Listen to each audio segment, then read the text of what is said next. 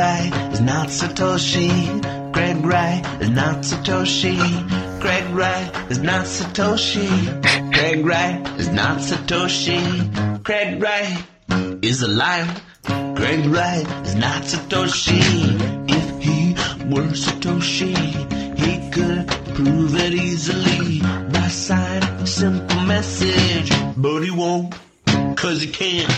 Greg Wright is not Craig Wright ist not Satoshi. Willkommen zu 21, dem toximalischen Infotainment für den bullischen Bitcoiner. Heute mit einer großen Runde. Wir haben den großen Marc Friedrich auch bei uns. Hallo Marc. Servus. Wir Markus. haben den Christa, Grüße. den Dennis, Moin, moin. den Flo Servus. und meine Wenigkeit. Und jetzt brauchen wir erstmal die Blockzeit. Genau, äh, das ist die höchste Blockhöhe aller Zeiten, 831437. Und für ein Bitcoin gibt es aktuell 25 Unzen Feingold. Sehr gut. Ähm, so, dann legen wir erstmal mit unserem Gast los. Ne? Die meisten werden ihn wahrscheinlich kennen. Der Mann, der 400.000 Follower auf YouTube hat äh, und natürlich ein Spiegel-Bestseller. Ja, und da habe ich mir auch was aufgeschrieben dazu, Marc. Das ist ja sozusagen, euer Buch heißt ja, äh, ist ja auf Platz eins, glaube ich, oder? Zauber der Stille, die abenteuerliche Geschichte eines des Malers Caspar David Friedrich, oder? Ja, das bin ich. ja. Ähm, Genau. sehr, also eine Zeitreise durch Deutschland. Äh, er hat ja den Deutschen die Sehnsucht gebracht. Äh, fantastisches Buch, habe ich, hab ich gelesen. Wie Sehnsucht seid nach ihr drauf gekommen? Ja. ja, ganz einfach, ja klar. Also ich habe überlegt, was mache ich mit meinem Pinsel am liebsten? Das ist natürlich Malen. Und da Caspar David Friedrich ein großes Vorbild für mich ist, weil er sehr romantisch und schön gemalt hat und die Sehnsucht im Deutschen wieder geweckt hat in seiner Seele, habe ich gesagt, wir müssen die, die Sehnsucht nach Bitcoin wieder entwickeln und äh, weiter voranbringen. Und das war die Intention unseres Buches. Und wir freuen uns wirklich, dass es auf Platz eins ist seit Monaten, seit Oktober. So, aber der, der, es stand da dann, ein gewisser Flo hat es geschrieben, das Buch. Genau, Zauber der ja. Stille. Flo, warst du das, oder? Ich glaube, du verbreitest hier mehr äh, Fake News als Craig Wright. Ähm, von daher ähm, musst du noch mal hier in deine in deine Vorbereitung ähm, äh, gehen. Aber wir hätten uns natürlich ähm, gewünscht, dass wir ähm, auch mit Bitcoin ähm, es auf Platz eins geschafft hätten. Ähm, aber wir sind an bisher an Platz zwei gescheitert. Aber ich glaube, gemessen daran, wie das öffentliche Interesse nach wie vor an, an Bitcoin ist, ist es ein voller Erfolg. Ich meine, wir haben ein 600 Seiten Buch über Geldsystem äh, geschrieben.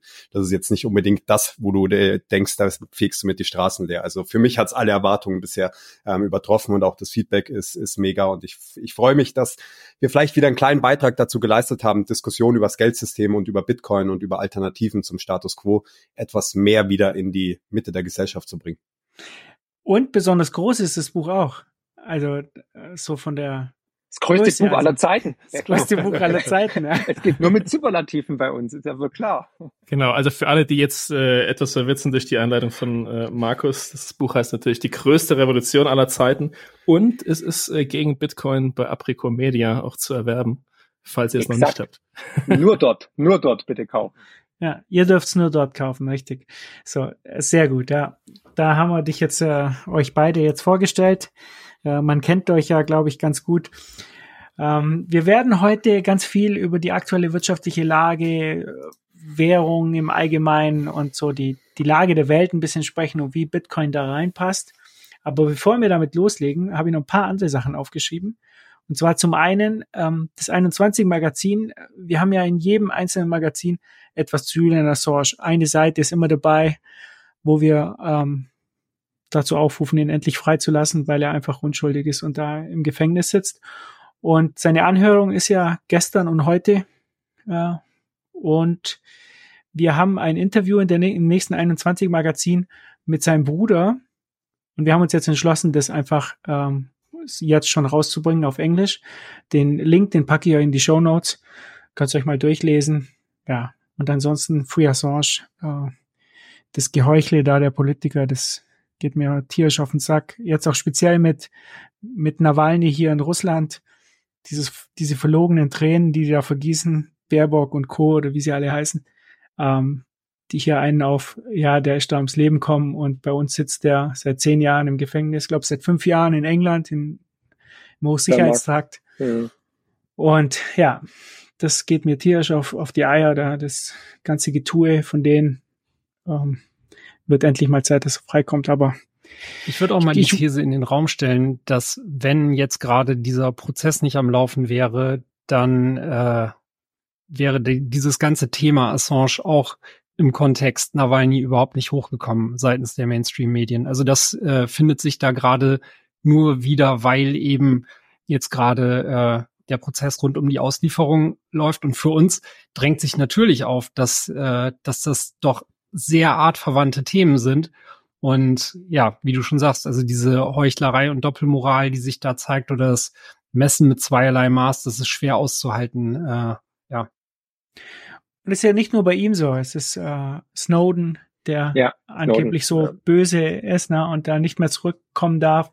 Dann äh, ist da so ein Typ äh, unter Suicide Watch ums Leben kommen, der, der anscheinend sich selber umgebracht hat äh, und so weiter. Da Aber ich, so ich, ich glaube, man muss hier ganz klar sagen, ich finde, die, die Fälle kann man in dem Sinne ähm, nicht miteinander vergleichen, weil Assange ist in meinen Augen komplett unschuldig. Bei Edward Snowden, für mich ist er auch ein, ein Held und in dem Sinne unschuldig, aber du kannst immer argumentieren, er hat irgendwelche Staatsgeheimnisse ähm, verraten. Julian Assange hat sich nichts zu Schulden kommen lassen in meinen Augen und ähm, das ist, ist einfach, das jeden Freitag müssten da große Demonstrationen stattfinden. Und ich habe gestern die Bilder wieder vom Gericht in, in London gesehen, die haben mich zumindest etwas hoffnungsfroh gestimmt, weil da riesige Menschenmassen ähm, waren und für seine Freilassung demonstriert haben. Also es ist scheinbar noch nichts alles verloren und es ist noch immer ein freiheitlicher Gedanke auch im, im Westen vorhanden.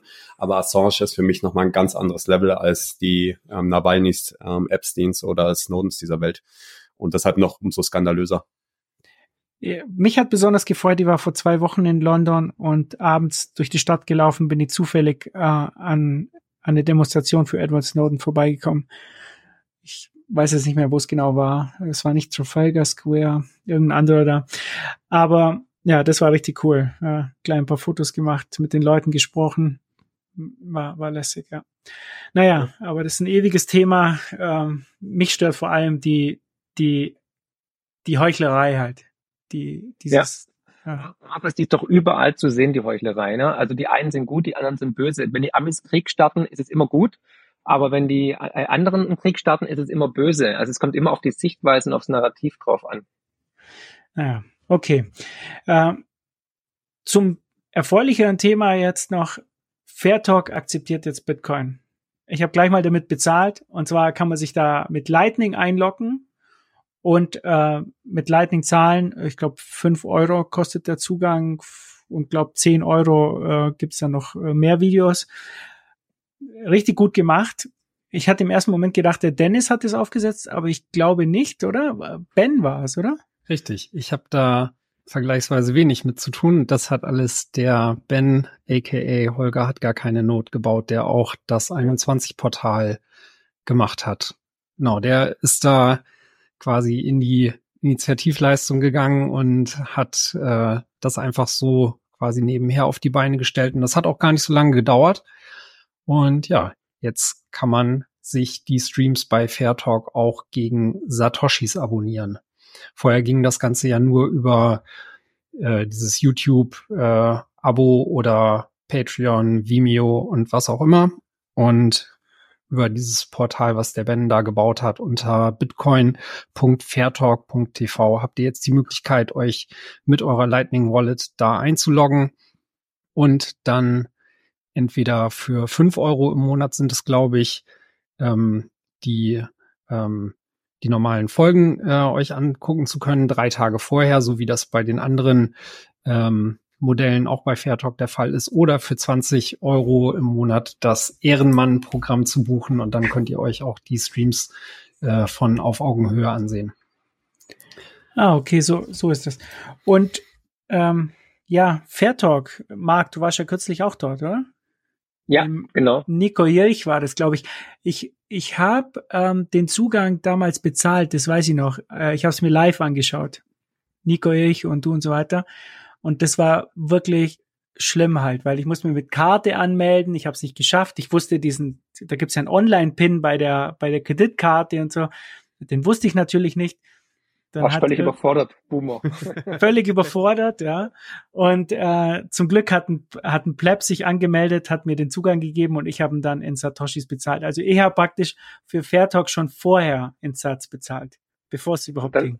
Dann war es noch eine doppelte, da war es eine doppelte Enttäuschung, auch inhaltlich. Das sowieso, aber da habe ich nichts Ja, anderes klar. erwartet. Ja. Gescampt. Da habe ich nichts anderes erwartet. Ja, sehr cool. So, äh, hat mich richtig Dein- gefreut, deine die PIN Nachricht. ist 2121. Ah, jetzt. Ach, die, das war sie, ja, genau. Ich, ich habe immer den Geburtstag der Frau eingegeben. Das kann ja nicht richtig sein. So, Aber vielleicht, Ja. vielleicht nochmal insgesamt dazu. Also ich muss sagen, mir hat die Folge sehr gefallen. Mir hat äh, im zweiten Teil ein bisschen der Frank, der auch am Tisch saß, leid getan, der weniger in diesem Bitcoin-Thema war. Und man hat einfach Mhm. auch gemerkt, wie sehr mittlerweile auch das Thema Bitcoin bei Fairtalk angekommen ist. Also die zweite Episodenhälfte drehte sich ja fast vollständig rund um Bitcoin als Lösung für die mannigfaltigen Probleme, die im ersten Teil besprochen wurden. Und ähm, ja, für, für uns ist das klar, aber ähm, ich, ich freue mich halt sehr, auch ähm, seitdem ich damals äh, mit Fab zusammen da war, zu sehen und das Ganze bei Fairtalk zu begleiten, wie sehr Bitcoin da eben auch ein Thema geworden ist. Ne? Und für die ist beispielsweise diese Bezahlung mit Bitcoin da einfach ja eine Herzensangelegenheit geworden. Und ähm, ja, das finde ich einfach mega zu sehen, ähm, weil, weil das auch thematisch und inhaltlich sehr gut zueinander passt. Ne? Also Fab und ich sind da damals ja schon mit den Gedanken hingegangen, dass Fairtalk plus 21 oder überhaupt dieses ganze Bitcoin-Thema echt ein absolutes Match sein könnte. Und da ist es halt nice zu sehen, dass sich das so bewahrheitet hat. Und ja, jetzt äh, wird das immer mehr Thema da, immer mehr Gäste bringen auch beispielsweise dieses Thema Geldsystem da äh, an oder auch insgesamt äh, die Themen österreichische Schule. Also Nico hat das ja äh, im, in der Episode oftmals angebracht. Äh, der Benjamin Mutlak hat es oftmals angebracht und äh, so viel können wir vielleicht auch schon mal teasern. Äh, jetzt in der nächsten Staffel wird beispielsweise auch Christian von Mises Karma dort zu Gast sein und äh, auch zu dem Thema Steuern sind Punkt Punkt Punkt äh, da sprechen. Also freut euch drauf und besorgt euch das Streaming-Abo. Dann seht ihr es ein bisschen früher. Äh, Florian und ich, Florian und ich werden auch mit Fairtalk noch eine komplette Staffel wahrscheinlich über das Geldsystem mit initiieren, also die Gäste aussuchen und so weiter, weil ähm, ihr habt vollkommen recht. Fairtalk hat sich auch Richtung ja, Bitcoiner eigentlich entwickelt und ähm, die leben das jetzt auch und die sind auch ganz begeistert davon.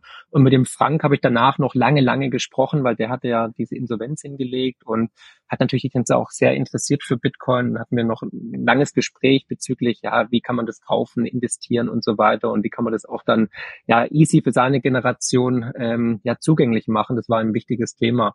Also dahingehend ist es auf jeden Fall eine großartige Entwicklung bei Fairtalk. Ja, sau stark. So, was auch eine großartige Entwicklung äh, genommen hat, ist Bitcoin. Und es ist unglaublich, wie wie natürlich und nebenher äh, schon Bitcoin fällt in bestimmten Gesprächen. Und hier habe ich eines davon, das spiele ich mal ganz kurz ab. for an interview with Boris Johnson, as I have many times because he's constantly denouncing me as a tool of the Kremlin. He says no. So I'm thinking about getting more annoyed. So I know a lot of people who know Boris Johnson. So I reach out to them. Finally, one of his advisors gets back to me and says, he will talk to you, but it's going to cost you a million dollars. He wants a million dollars What? in US dollars, gold or Bitcoin. No, I'm, uh, this just happened. So, das war, ähm, wie heißt der? Tucker, Tucker, Tucker Carlson, Carlson. ne? Das Ja. kaufen, ja. So, und der hat ja das Interview mit Putin gemacht und äh, jetzt gab es Und Putin hat auch eine Million bekommen in Bitcoin, ne? Das ist wichtig zu wissen. Also der Putin hat nichts bekommen, hat er äh, kurze Zeit später auch gesagt hier in diesem Clip. Aber der Boris Johnson wollte halt jetzt eine Million haben. Und ja, eigentlich ist es gar nicht so überraschend. Ne? Ich glaube, die ganzen Ex-Politiker, Obama und so weiter, die verdienen ja nur äh, so äh, ihr Geld. Ne? Kriegen überall irgendwie, wenn sie jetzt zwei Worte sagen, 100.000 Euro oder hier eine Million anscheinend. Da sieht man mal, wie sehr sie sich dem Volk verpflichtet fühlen. Ne? Äh, das ist jetzt nicht, äh, das ist jetzt ni- äh, nicht besonders überraschend, ne, dass der ganz, ganze Gesöchse da äh, abzockt. Aber dass da einfach Bitcoin fällt und die reden gar nicht drüber, sondern als wäre es das Normalste der Welt, ne? US-Dollar, Gold oder Bitcoin. Die Tatsache, dass er seine eigene Landeswährung nicht, nicht. möchte, ist ja das Lustigste daran. Wer will British Pound? Ja, ähm, das, das war für mich wirklich überraschend, ja. aber gut. Ähm, ja, aber das hast du gerade schön gesagt und ich glaube, da kann man kurz innehalten und das auch sich nochmal vor Augen führen. Ähm, das war vor gar nicht mal allzu langer Zeit, wäre eigentlich sowas undenkbar gewesen, dass in, in, einem, ja, Mainstream ist ja mehr oder weniger Tucker Carlson auch, äh, jemand sagt, ja, Dollar, Gold oder Bitcoin und niemand fragt, hä, was ist Bitcoin oder warum willst du Bitcoin akzeptieren? Das ist, ist genial. Es war vor zwei Jahren, glaube ich, wäre das noch komplett undenkbar gewesen. Ja, vor allem der mhm. ehemalige Premierminister von, von Großbritannien will Bitcoin. Also anscheinend ist es jetzt doch in, in der Masse angekommen, dass Bitcoin doch einen Gegenwert hat. Also das ist schon äh, ein neuer Meilenstein. Ja, es wurde ja schon immer von Kriminellen benutzt und jetzt halt von den schlimmsten Kriminellen der Welt. Alle. Vorurteile also bestätigt. Das ist doch ja. die. Ja, jetzt von Sehr den schli allerschlimmsten Kriminellen der Welt. So, ja. Äh, ja, und jetzt kommen wir zu El Salvador. Äh, da habe ich einen Ausschnitt gesehen von Bukele. Äh, er wurde von einem äh, BBC-Journalisten gefragt, äh, wegen seinen ganzen Verhaftungen, die er da vorgenommen hat und so weiter. Und da gibt es anscheinend eine Mutter, die sucht ihren Sohn und der wurde, der ist zu Unrecht, sitzt er im Gefängnis und was er dagegen tun will und so. Und ähm, Bukele hat dann zum Rant ausgeholt und hat dann gesagt, ähm, dass die westliche Welt praktisch immer mit irgendwelchen Tipps und ähm, Vorschlägen, wie man es denn besser machen soll, kommt. Und er ist Präsident eines Landes gewesen, das die Mörderhauptstadt der Welt ist. Und was, was soll er denn da machen? Na, er muss doch irgendwie gegen die Gangs vorgehen. Und jetzt ist es eins der sichersten Länder in der westlichen Hemisphäre. Und jetzt kommen, kommen diese ganzen Leute mit klugen Ratschlägen und sagen ihm, oh, da sitzen Unschuldige im Gefängnis, als ob das irgendwie bei uns nicht auch der Fall wäre dass, dass Unschuldige irgendwie im Gefängnis landen. Was, was kann er jetzt dagegen tun? Ja, ähm, ich fand das äh, sehr, sehr gut und zeigt auch wieder diese Verlogenheit äh, des Westens gegenüber solchen Ländern, die, wo wir immer so eigentlich herablassend da draufschauen und denen halt sagen, wie es halt richtig gemacht wird und du darfst das nicht und das nicht und das nicht. Bukele hat da fantastisch geantwortet, war sehr, sehr stark. Ich glaube, Flo, ich habe sie geschickt, du hast auch angeschaut. Was war dein Eindruck so? Ja, ich, ich stimme dem hundertprozentig ähm, zu. Ich glaube aber auch, dass man sagen muss, die Welt ist halt einfach nicht schwarz und weiß, sondern hat viele Grauzonen. Und wie du richtig sagst, El Salvador war vor nicht allzu langer Zeit eines der ja, schrecklichsten Länder ähm, auf diesem Planeten. Und wenn du das in so kurzer Zeit ähm, ändern willst, dann musst du vermutlich zu Maßnahmen greifen, bei dem du auf einen sehr schmalen Grad wanderst. Und ich gehe auch davon aus, dass Unschuldige in El Salvador ähm, im Gefängnis äh, sitzen und man kann nur hoffen, dass sie das auch in, in Zukunft letztendlich versuchen zu ver verbessern und diese Unschuldigen auch wieder aus dem Gefängnis herauskommen. Aber wenn man sich in diese Lage versetzt, du wirst in einem Land Präsident, was die höchste Mordrate der Welt hat, das von Gangs, von Korruption und so weiter überzogen ist. Was machst du? Wie gehst du vor? Und vermutlich musst du zu Maßnahmen greifen, bei denen du eben auf einem schmalen Grad zwischen autoritär und totalitär und in irgendeiner Form Rechtsstaatlichkeit dich bewegst. Und ich würde sagen, insgesamt äh, balanciert Bukele auf diesen schmalen Grad ähm, sehr gut, aber vermutlich ist er ab und zu ähm, ja in einer sehr dunkelgrauen äh, Zone auch unterwegs. Aber das ist vermutlich den Preis, den man irgendwie bezahlen muss. Und wenn man dann 20, 30 Jahren vermutlich auf El Salvador schaut, wird man sagen, ja, das war vielleicht ein Opfer, was notwendig war. Aber jeder Unschuldige, der im Gefängnis sitzt, ist einer zu viel, egal ob es Julian Assange ist oder jemand in El Salvador. Ja, aber ich meine, das sind ja gesagt. jetzt keine Dinge, die man nicht äh, halt fixen könnte. Ne? Also so eine Portion feministische Innenpolitik, dazu noch ein bisschen One Love Binde und äh, ein Deindustrialisierungsministerium und plötzlich läuft der Laden wieder. Ja, die, die ich, ich finde halt da die, diese äh, gerade jemand von der BBC, ne, der, der, äh, wo Julian Assange jetzt im Knast sitzt und so, der, äh, auch wieder dieses praktisch aus dem Glashaus werfen, finde ich teilweise. Ne? Ähm, da fährt man halt in andere Länder und, und spielt sich halt auf und das, das fällt mich ja, äh, speziell bei den Deutschen fällt mir das auf. In diesem Fall war es ja keiner, aber Ja. Ich glaube, das ist generell ein Phänomen, ein westliches Phänomen, aber das ist ja auch Teil, glaube ich, was dieser, dieser großen makroökonomischen, geopolitischen Entwicklungen, die wir haben, dass wir da einen, in, gerade einen großen Shift in der Welt äh, miterleben, wo eben der Westen vielleicht seine Vormachtstellung am Verlieren ist auf allen Ebenen. Und dazu gehört eben auch, dass dann der Präsident eines kleinen Landes wie El Salvador zum BBC-Kommentator sagt, was willst du eigentlich? Ähm, dann äh, geh nach Hause und kümmere dich um deine ähm, eigenen Probleme, aber hier ähm, möchte dich niemand sehen. Auch das glaube ich, vor paar Jahren noch undenkbar gewesen. Ähm, und das Aber ist ja ein Trend, den wir über den ganzen Planeten sehen. Auch da würde ich einwerfen, also der Westen verliert ja nicht seine Vormachtstellung, er hört halt temporär auf, eine Rolle zu spielen, ne? ich bringe ja. jetzt hier die ganzen Sprüche, die eigentlich Marc bringen. Und ich werfe jetzt ich, ein, dass so Argentinien ist im Westen. Deshalb. naja, letztendlich ähm, westliche ähm, Hemisphäre ist halt Europa und Nordamerika, oder? Mhm. Ähm, und das ist vermutlich, es ist ein temporär, das, das Pendel schwingt immer zwischen ähm, West und Ost hin und her, aber das temporär sind dann vermutlich äh, mehrere hundert Jahre, bis das Pendel dann vielleicht wieder in die andere Richtung ähm, schwingt. Ähm, und ich glaube, jetzt zu unseren Lebzeiten wird es vielleicht jetzt eher in, in die uns entgegengesetzte Richtung äh, schwingen. Und aber dank Transhumanismus werden wir das ja alles noch zu unseren Lebzeiten miterleben. Okay, so, jetzt bevor, bevor, wir, bevor wir da jetzt so, äh, tiefer einsteigen, äh, gehen wir gleich ins Hauptthema. Äh, und zwar habe ich mir aufgeschrieben, Japan. Als erstes Thema Japan. Weil das ist ja, Japan ist ja das MMT-Wunderland. Ne? Also da funktioniert ja alles. Die haben ja so viele Schulden und ähm, trotzdem ist nichts passiert und alles ist super.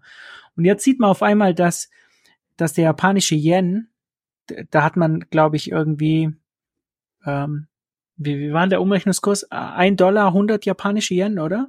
Und jetzt sind es, glaube ich, ein Dollar 150. Yes, äh, 150 sind es gerade. So. Und das innerhalb von zwei Jahren im, in der dritt- oder viertgrößten Volkswirtschaft der Welt, je nachdem, wie man es jetzt nimmt mit Deutschland.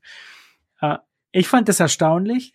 Ja, viele haben das vorhergesagt. Es war jetzt nicht unbedingt überraschend, muss ich sagen, weil ganz viele haben gesagt, wenn, wenn die Zinsen steigen, dann kann Japan die Zinsen einfach nicht anheben und dann wird die Währung halt den Bach runtergehen. Aber trotzdem, so ein großes Industrieland, ähm, da die Währung ähm, den Bach runtergehen sehen, das war doch etwas Neues. Und äh, Marc, wann geht der Euro den Weg? Ja, geht er doch schon. Wir haben es doch im Buch aufgezeigt. Also der Euro hat ja offiziell schon 40 Prozent an Kaufkraft verloren. Und wenn man jetzt mal reale Werte dagegen setzt, ne, also ob jetzt Immobilien, Gold oder digitales Gold, sind wir schon bei über 90, 95, 99 Prozent. Und eigentlich sollte ja jedem es eine Warnung sein, dass der Euro ja nur noch Bestand hat, weil die EZB bereit war, alle Maastrichter Kriterien über den Haufen zu werfen und Gesetze zu brechen und die Bilanz massiv aufzublähen. Und ich sage ja immer wieder, der Euro ist ja seit 2011 auf der Intensivstation und hat sich seitdem auch nie wieder von der Intensivstation abgemeldet, sondern wir sind halt im Dauerkrisenmodus. Und deswegen wird der Euro ja auch immer unwichtiger weltweit. Und parallel sehen wir ja, dass ähm, die, die Weltbevölkerung immer weniger ähm, Euro verwendet. Der, der Dollar wird, hat, wieder, hat wieder einen Aufschwung und der Dollar verschwindet in der Bedeutungslosigkeit und muss halt immer wieder neu gepampert und reanimiert werden. Das ist ganz offensichtlich. Es ist nur eine Frage der Zeit, nicht ob, sondern wann er dann endlich ähm, ad acta gelegt wird. Aber Fakt ist, sie wollen ja nicht den Euro ähm, ablösen oder ähm, in, ins Nirvana schicken, sondern jetzt will man ja diesen ganzen Fiat Scam auf die nächste Ebene hieven und noch ein bisschen Leben einhauchen, indem man jetzt halt den CBDC, den digitalen Euro implementiert. Ja, aber ähm, was ich mich hier frage, ist, Japan hat ja zwar, er verliert ja auch wie, wie alle Fiat-Währungen praktisch langsam an Wert, aber dass sie jetzt auch anfangen, gegenüber anderen Fiat-Währungen wie dem Dollar halt so stark einzubrechen, das ist für mich halt äh, schon eine Überraschung für so ein großes ähm, Land äh, wie Japan. Und was ich mich in dem Zuge auch frage, ist, wenn die jetzt 50 Prozent wenn die, die Währung 50 Prozent an Wert verliert äh, im Vergleich zu den anderen Fiat-Währungen, das heißt, das heißt der Dollar oder, oder eben Schweizer Franken oder der Euro oder so, da, das ähm, zieht ja wahnsinnige wirtschaftliche Verwerfungen mit sich, äh, der, die ganze Preisstruktur. Ne? Wenn, ja. wenn du jetzt Konkurrenten in Japan hast, keine Ahnung, die Maschinenbauer hier im, im Süden Deutschlands, die mit den Japanern konkurrieren, ja, Geht gar nicht. Die, ja. die bieten ja ganz andere Preise an. Ähm, da, da sehe ich dann in Zukunft äh, ganz große Verwerfungen halt kommen, äh, weltweit, jetzt nicht nur für Japan, oder? Ja. Ähm, wer hat dann Take dazu? Flo? Aber ich, ich glaube, wenn du, wenn du noch einen lustigeren Chart als den Yen gegen Dollar anschaust, dann schau dir mal den ähm, Euro gegen den Schweizer Franken an. Ähm, das ist nämlich eine, eine Horrorshow, was da letztendlich ähm, passiert. Und jetzt, wir stehen gerade bei 95, also 0,95 Euro Schweizer Franken, mehr oder weniger auf dem ähm, Allzeittief. Und das ist seit letztendlich 2000 ist es ein Wasserfall, der nach unten geht. Und der Euro-Dollar-Chart sieht ja nicht viel anders aus. Ein, ein langsamerer ähm, Fall, aber wir standen ja auch mal bei 1,60 ähm, 2008. Jetzt stehen wir bei 1,08. Also dementsprechend, ich glaube, die Europäer äh, stehen da leider den Japanern ähm, in nichts hinterher. Und der Hauptgrund ist aber meiner Meinung nach, dass die Amerikaner halt jetzt einfach den, den schnellsten Zinszyklus ähm, aller Zeiten durchgeführt haben und vermutlich alle hier anwesenden im Podcast hätten wir hier vor zwei, drei Jahren eine Umfrage gemacht und gef gefragt, bekommen die Amerikaner es hin, äh, fünf Prozent Zinsen zu zahlen, hätten wir vermutlich alle einstimmig Nein gesagt. Das glaube ich gar nicht. Wir hatten die Diskussion auch schon mal. Das glaube ich persönlich nicht. Äh, Juma Mangold hat auch mal in einem Podcast bei Nico Jörg gesagt, die, die Zentralbanken haben es geschafft, den Zinszyklus hochzusetzen. Aber das war eigentlich nie äh, großartig Diskussion, sondern Diskussion war immer, wie lange hält man das durch? Ja, also das geht ja um, über um einen kurzen Zeitraum. Je nachdem, wie deine Schuldenstruktur jetzt ausschaut, musst du ja nicht gleich immer refinanzieren.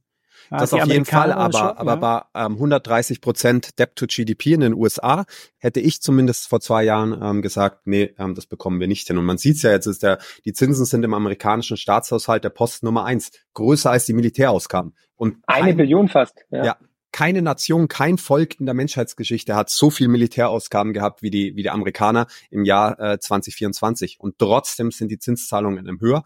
Und trotzdem ist das System ähm, noch nicht kollabiert. Trotzdem steht der S&P 500 mehr oder weniger ähm, auf dem Allzeithoch. Trotzdem sehen ähm, äh, einige Tech-Aktien aus wie der, der größte äh, Shitcoin. Ähm, also das ähm, ist, ist schon faszinierend, also was, was gerade so in, in der Welt ähm, passiert. Und das ist, glaube ich, sind auch schon einmalige Zeiten.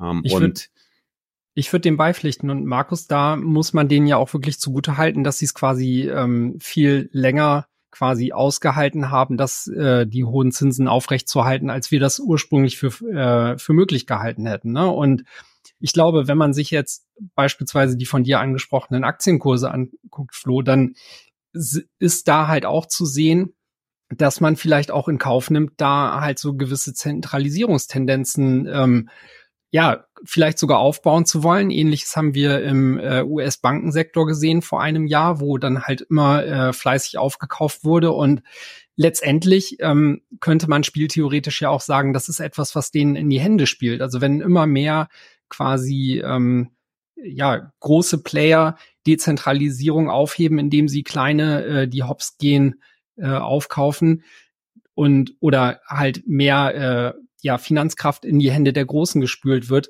dann ist das sicherlich nichts, was dem System im Ganzen schadet. Zumindest nicht aus deren Sicht. Ich habe da auch noch ein paar andere Daten angeschaut. Ähm, in den USA ist es ja anscheinend so, der S&P 500 ist ja hoch, aber vor allem durch die Magnificent Seven, oder nennt man sie, wie viel sind's? Ja, ähm, sieben. Ansonsten wäre der gar nicht so gestiegen. In Deutschland zum Beispiel ist es auch ähnlich. Der DAX ist zwar sehr hoch, aber durch so Firmen wie Münchner Rück oder sowas, so, so Versicherungen und so. Und wenn man sich dann den MDAX oder den SDAX anschaut, dann sieht es auch schon ganz anders aus. Ne? Da, wo, wo sozusagen die Maschinenbauer drin sind und äh, ja, die exportorientierten Unternehmen, ähm, da se sehen wir keinen Allzeithoch. Ne? Die, die sind da äh, schon noch davon entfernt. Und hast du in den USA, wenn ich es ganz kurz einwerfen äh, äh, darf, auch wenn das, der Russell 2000 ist ja. zum Beispiel der Small Cap Index, der steht zwar auch relativ hoch, aber nicht auf dem Allzeithoch. Ja, die sind, die sind alle noch drunter. Ja, ähm, jetzt haben wir in Deutschland ja ein spezielles Thema. Also Deutschland ist viel viel früher in die Rezession gerutscht und die Amerikaner noch nicht. Warum das war, ich glaube, Lynn Alden hat es ganz gut erklärt, da die Fiskalpolitik hier äh, einfach die Notenbank äh, ausgeglichen hat, indem äh, Joe Biden da wahnsinnig viel Geld ausgegeben hat äh, mit ihren ganzen Programmen, die sie da gestartet haben, was äh, Inflation Reduction Act, oder? Wo man irgendwie 300, 400 Millionen, nee, Milliarden, Milliarden, oder? Milliarden. Das kommt mir ja gar nicht mehr hinterher, ähm, in die Wirtschaft gepumpt haben und das dann Inflations Reduction Act genannt hat. Okay, kann man machen. Kartons voller Papier, die äh, innerhalb eines Wochenendes da durch den Kongress gewunken wurden.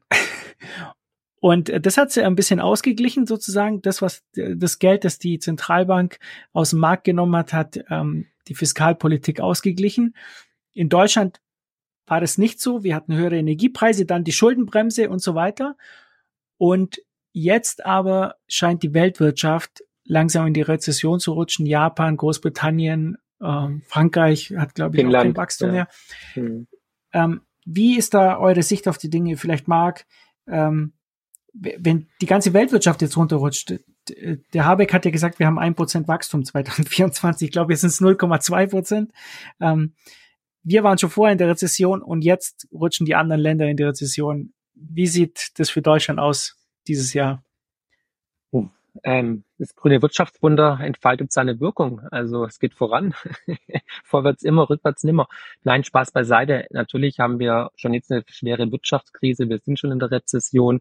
Ich meine, alle äh, Wirtschaftsverbände schlagen Alarm, die Familienunternehmer äh, schreiben Brandbriefe an die Regierung. Wir haben einfach überall aufs falsche Pferd gesetzt. Ja? Also die grüne Transformation ist ein grüner Scherbenhaufen, der uns einfach unglaublich viel Wohlstand kosten wird, weil die historischen Fehlentscheidungen der letzten Jahre uns jetzt teuer auf die Füße fallen. Egal ob ähm, Flüchtlingskrise 2015, Corona-Krise, äh, irgendwelche komischen Impfungen, die wir da gemacht haben, die dann weggeschmissen worden sind, oder natürlich auch Euro-Rettung oder natürlich Atomausstieg und Energiewende. Also das sind halt einfach, ist eine Akkumulation von Fehlentscheidungen, die uns jetzt teuer zu stehen kommt und die jetzt halt den Wohlstand langsam aber sicher auffressen und parallel halt ähm, dieses grüne Experiment mit dieser Hampelregierung, wie ich sie nur noch despektierlich nenne, wo man halt irgendwelche Gehirnfürze hat und versucht da Ideologie über Vernunft zu stellen, um die Wirtschaft umzukrempeln auf Teufel komm raus. Aber wir sind halt die einzigen auf der Energieautobahn, ja, wir sind eigentlich die Amokfahrer und alle äh, fahren oder die Geisterfahrer und alle fahren uns entgegen, aber wir denken trotzdem, wir sind moralisch überhöht auf der richtigen Seite, tun was Gutes, retten die Welt und äh, klopfen uns auf die Schulter. Problem ist halt nur, dass alle über uns lachen und dass wir immer mehr Wohlstand verlieren. Und wenn Deutschland halt scheitert, scheitert auch natürlich Europa oder die EU viel mehr, weil wir sind der Netto-Zahlmeister, da kann kein anderer mehr dann ähm, Deutschland eigentlich ersetzen. Also summa summarum, es sieht wirklich bescheiden aus und parallel kommen wir in einen neuen Zyklus rein. Also wir sehen ja das Ende von Pax Americana. Ja klar, okay, der Dollar ist noch die Weltreserve Währung wird es auch noch eine längere Zeit bleiben. Aber wir sehen halt, ähm, dass diese Friedensdividende, diese Friedenszeit vorbeigeht. Und wir sehen ja schon diese geopolitischen Anspannungen im Iran äh, mit den Houthi-Rebellen am Suezkanal. Äh, Israel, Hamas ist ja auch schon in der Zwischenzeit ein voller Krieg oder ein Genozid.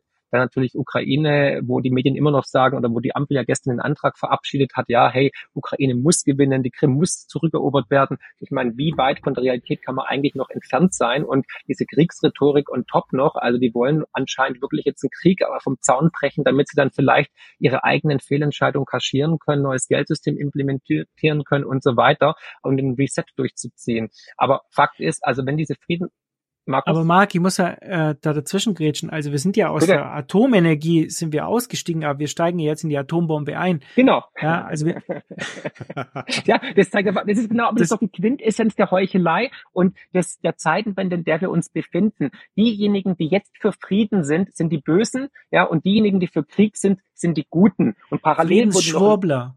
Genau, Friedensschwurbler, Putin-Knechte, Nazis, ja. Und diejenigen, die zum Beispiel sagen, oder wir haben jetzt auch ein, ein, Wahrheitsministerium in Brüssel endlich implementiert nach Orwells Albtraum eigentlich von 1984 mit dem äh, Digital Service Act. Also nochmal, wenn man die Puzzleteile zusammensetzt, dann muss man, muss einem doch klar werden, dass wir uns komplett eigentlich hier im, im Endspiel befinden in jeglicher Hinsicht. Auch fachliche, fundierte Kritik in Zukunft kann, also gegenüber der Regierung, ist ab sofort Majestätsbeleidigung. Und wenn du irgendwelche spöttischen Plakate aufhängst, muss 6000 Euro Euro Strafe zahlen, hast die Bullen bei dir zu Hause. Also es klingt für mich eher nach DDR 2.0, ne, als irgendwie nach einer, nach einer demokratischen Republik. Aber um auf das Thema mit dem, mit dem Pax Amerikaner zurückzukommen, warum ich auch glaube, dass die Weltwirtschaft generell jetzt weniger wachsen wird, ist natürlich, dass wir jetzt in eine multipolare Welt abgleiten. Und eine multipolare Welt ist halt immer geprägt durch eher ja, Stagnation beziehungsweise ähm, ja, Rezession, also Wirtschaftsschrumpfung, weil halt dann die, die Globalisierung vonstatten geht. Ne? Also weniger Handels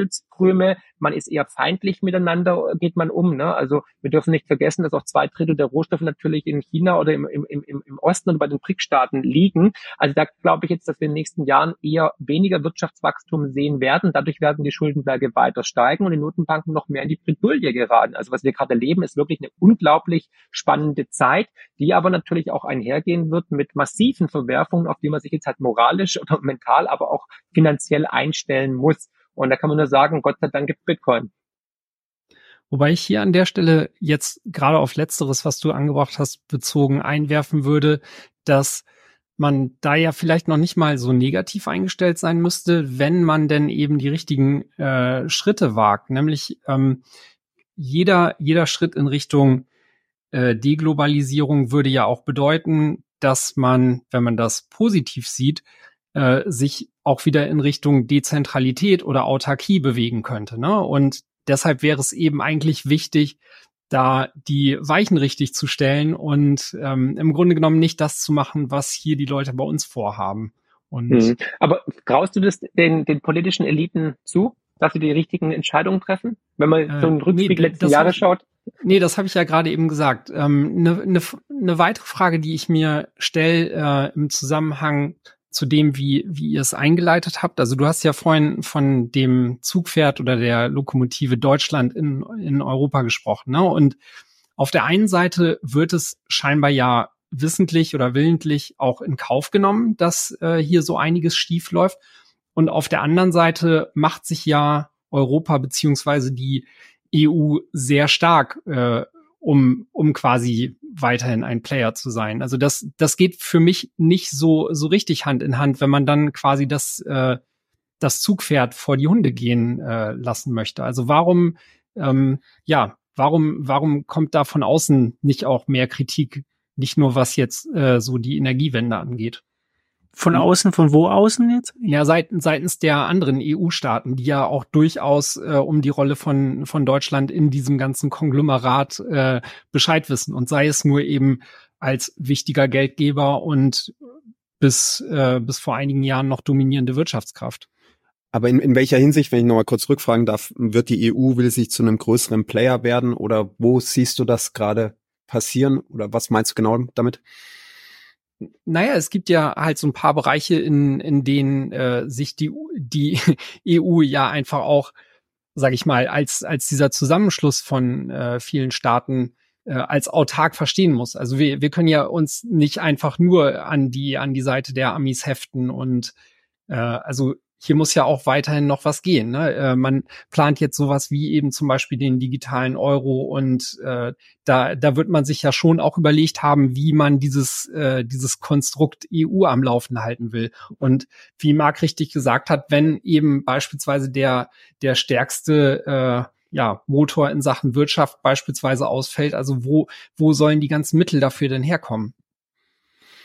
Äh, ich, ich würde argumentieren, dass in den letzten Jahren die EU äh, sehr wenige Entscheidungen getroffen hat, gerade was Außenpolitik betrifft, die zum Vorteil der EU waren, sondern letztendlich einfach nur ein, ein Vasallenstaat, ähm, der als der USA agiert haben. Weil alles, was im Mittleren Osten passiert oder was auch in der Ukraine passiert, ist, äh, gibt's, kann man keinen Vorteil für die Europäische Union ähm, herleiten. Und wenn wir wirklich eine Außenpolitik führen würden, die auf Europa fokussiert wäre, also Europe First, um es mit Trump-Worten zu sagen, dann müssten wir ganz anders sowohl im Mittleren Osten als auch in der, in der Ukraine ähm, agieren. Also da kann ich nicht zu 100 Prozent ähm, mitgehen. Und zu deiner Frage, warum wird Deutschland sozusagen ähm, geopfert? Ich würde ja sagen, Krisen sind auch immer eine Chance für gewisse Personengruppen zu mehr Zentralität. Weil wenn du natürlich ähm, die Menschen in verzweifelt sind, in ja, wenig Perspektiven haben, dann werden sie viel mehr Maßnahmen zustimmen, als wenn es ihnen besonders ähm, gut geht. Und ich glaube, in der Corona-Zeit hat man das gut gesehen, wenn man den Menschen Angst gemacht hat, ihr werdet alle sterben, weil da kommt der Killer-Virus aus China, hat jeder sofort und das in einem Tempo, was mich sehr schockiert hat und bis heute schockiert, alle Freiheitsrechte ähm, über Bord geworfen. Und so wäre es natürlich auch in einer großen, großen Wirtschaftskrise. Sind die Menschen, glaube ich, dann sehr schnell bereit, digitalen Euro zuzustimmen, ähm, anderen Überwachungsgesetzen. Und deswegen weiß ich gar nicht, ob es nicht vielleicht auch im Sinn mancher Interessensgruppen ist, Deutschland ähm, nachhaltig zu schwächen, um dann mehr Macht nach Brüssel zu geben. Ich, ich würde gerne eine andere Frage stellen und wieder zurück zu Bitcoin kommen Und zwar in dieser multipolaren Welt, die ihr sagt, die jetzt ähm, aufkommt, ähm, man hat ja irgendwie das Gefühl, der Kalte Krieg geht wieder los, nach Russland auf der einen Seite, China und, und so weiter. Ist es da nicht auch ein Vorteil für Bitcoin, weil sich die Länder ja nicht irgendwie auf ein gemeinsames Vorgehen einigen können. Ne? Also ich, ich, kann mir ja schwer vorstellen, dass jetzt die Amis mit den Chinesen, den Russen und den Europäern sich irgendwie an den Tisch setzen und sagen, so, also wir machen jetzt gemeinsame Regeln gegen Bitcoin und, und was auch immer. Mhm. Und, ähm, und dass wir da dann auch eine Chance darin begreifen, diese, diese Machtpole gegeneinander auszuspielen in diesem Thema. Ja, absolut. Ich habe ja vorhin gesagt, äh, zum Glück haben wir Bitcoin, weil in diesen unsicheren Zeiten entstehen immer neue Geldsysteme. Das haben wir ja auch im Buch ähm, immer also aufgezeigt, dass praktisch, ähm, wenn ein System zu Ende geht, wenn ein Geldsystem stirbt, dann kommt es zu diesen Verwerfungen, dann wird, werden die Karten neu gemischt, dann gibt es eine neue Geldordnung. So war es auch 1944 mit Bretton Woods. Der Zweite Weltkrieg war kurz vor dem Ende. Die Alliierten wussten schon, dass sie gewinnen werden. Und da hatte man dann gleich gesagt, okay, jetzt machen wir halt einen goldgedeckten Dollar. Und so wird es auch dieses Mal vonstatten gehen. Also das jetzige Geldsystem ist am Sterben und wir haben jetzt die kriegerischen Auseinandersetzungen. Die multipolare Welt wird eine neue Geldordnung geben. Natürlich werden die Amerikaner versuchen, wieder die Oberhand zu haben und haben wahrscheinlich auch die besten Chancen dafür. Ne? Also China wird unserer Ansicht nach nicht und Russland auch gleich zweimal nicht. Und die Frage ist halt, werden die Amerikaner vielleicht den Bitcoin mitnehmen als ein Teil ihrer Reservewährung oder wird Bitcoin sich durch eine Graswurzelrevolution selbst behaupten? Aber da werden sie natürlich viele Gegenspieler haben im Bereich der Regularien und Behörden. Äh, und was ich auch äh, gesehen habe in letzter Zeit, und wir hatten das hier im Podcast auch schon diskutiert, man, man hat ja immer das Gefühl gehabt, oder manche Leute haben gesagt, der Tether, der wird verboten. Die Amis verbieten den Tether und die gehen dagegen vor und so. Und das war für uns ja eigentlich hier nie schlüssig, weil der Tether verbreitet den US-Dollar in der Welt. Ja, also es ist, ähm, man hört von Chinesen und Russen, die anscheinend Handel miteinander treiben und den Tether als Währung benutzen. Ähm, und der Euro spielt ja in diesem ganzen digitalen, in diesen ganzen ähm, Stablecoins ja überhaupt keine Rolle. Der Dollar ist, glaube ich, 99 Prozent dominant, oder? Oder hat von euch jemand schon mal ein Tether Euro benutzt oder so? Äh, ich habe das auch noch nie gesehen, oder? Gibt es einen anderen? Es gibt, glaube ich, schon so Stablecoins in anderen Währungen. Ja, ich glaube, also Circle, also die USDC ausgeben, die haben einen Stablecoin in Euro, aber äh, ja, also verwendet kein Mensch. Tether ist äh, egal wo du hingehst, also Global South, äh, Südamerika, Süd also in, in, Afrika ist der auch bevorzugt leider gegenüber Bitcoin. Aber ich sage immer, das ist so der äh, ja, Fatcoin CBDC Light, äh, weil effektiv, du nutzt den und du stehst da, äh, also jederzeit kann eine Transaktion äh, geblockt, gesperrt werden und äh, die ja dienen eigentlich nur den USA, wie du sagst. Ja, und deshalb hat es ja auch nie Sinn gemacht, dass die den äh, dass die den platt machen oder so. Das ist ja so eine Art Euro-Dollar-System.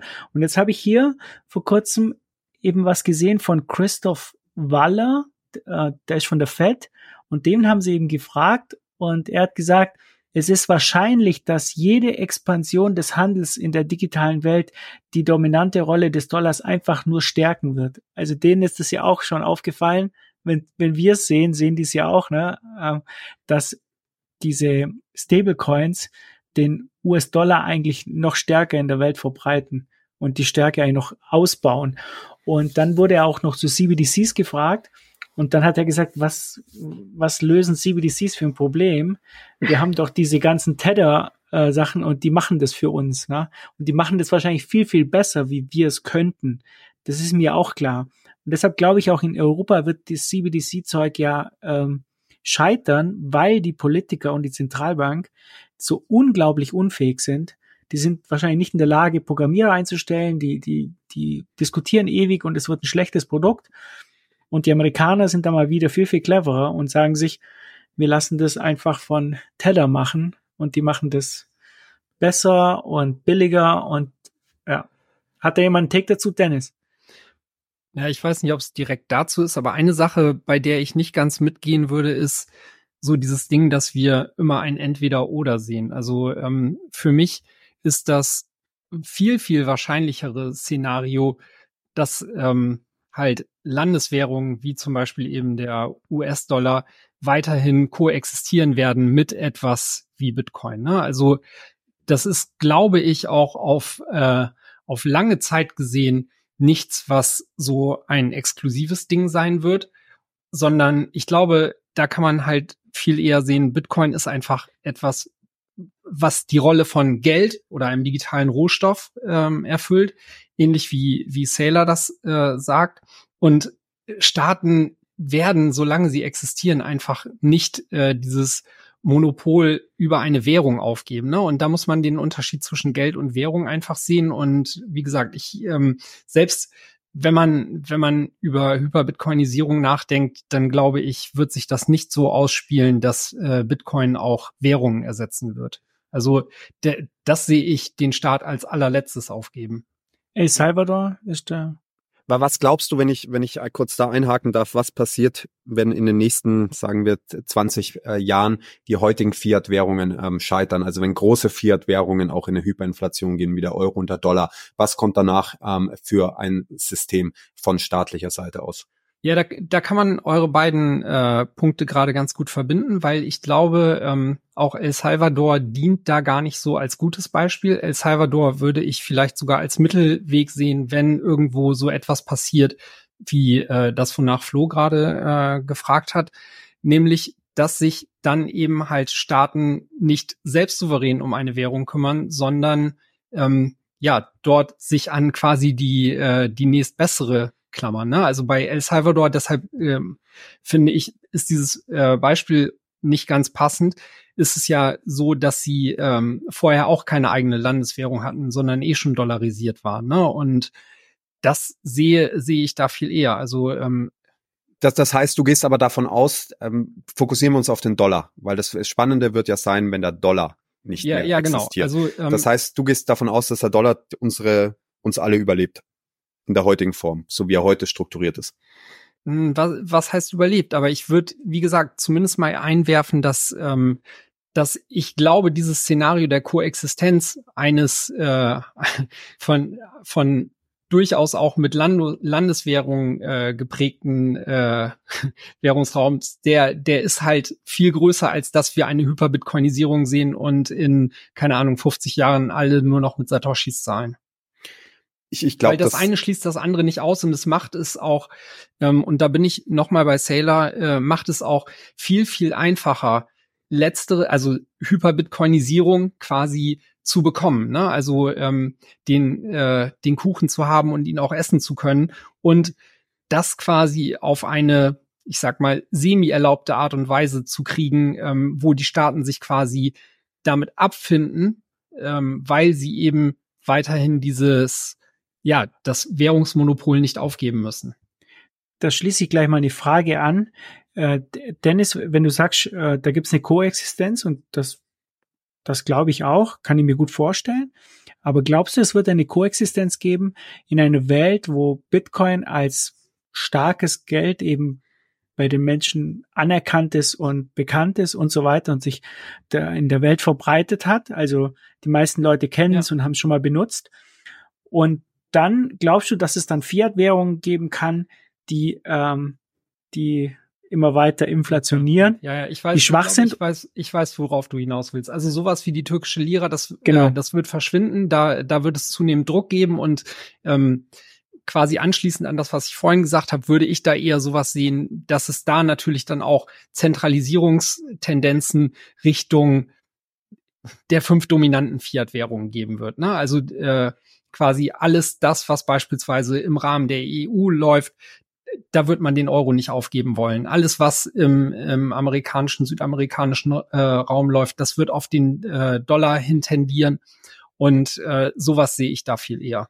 Also äh, das wird sich nicht auf Landesebene ausspielen, sondern auch da werden wir ein, eine Handvoll äh, dominierender äh, Währungen sehen. Das habe ich also ja ganz verpasst, dass ihr alle ja. zu Dollar-Maximalisten geworden seid. Der, der Nein, also das würde ich gern zusammenfassen. Ich bin ja nicht der Maximalist, ja. sondern ich will einfach sagen, dass ich äh, dieses Szenario für für sehr sehr wahrscheinlich halte, einfach auch weil ähm, es von von beiden Seiten aus sage ich mal, aufeinander zugehend ähm, viel, viel wohlwollender wahrscheinlich ist, als, äh, als dass wir das eine oder das andere sehen.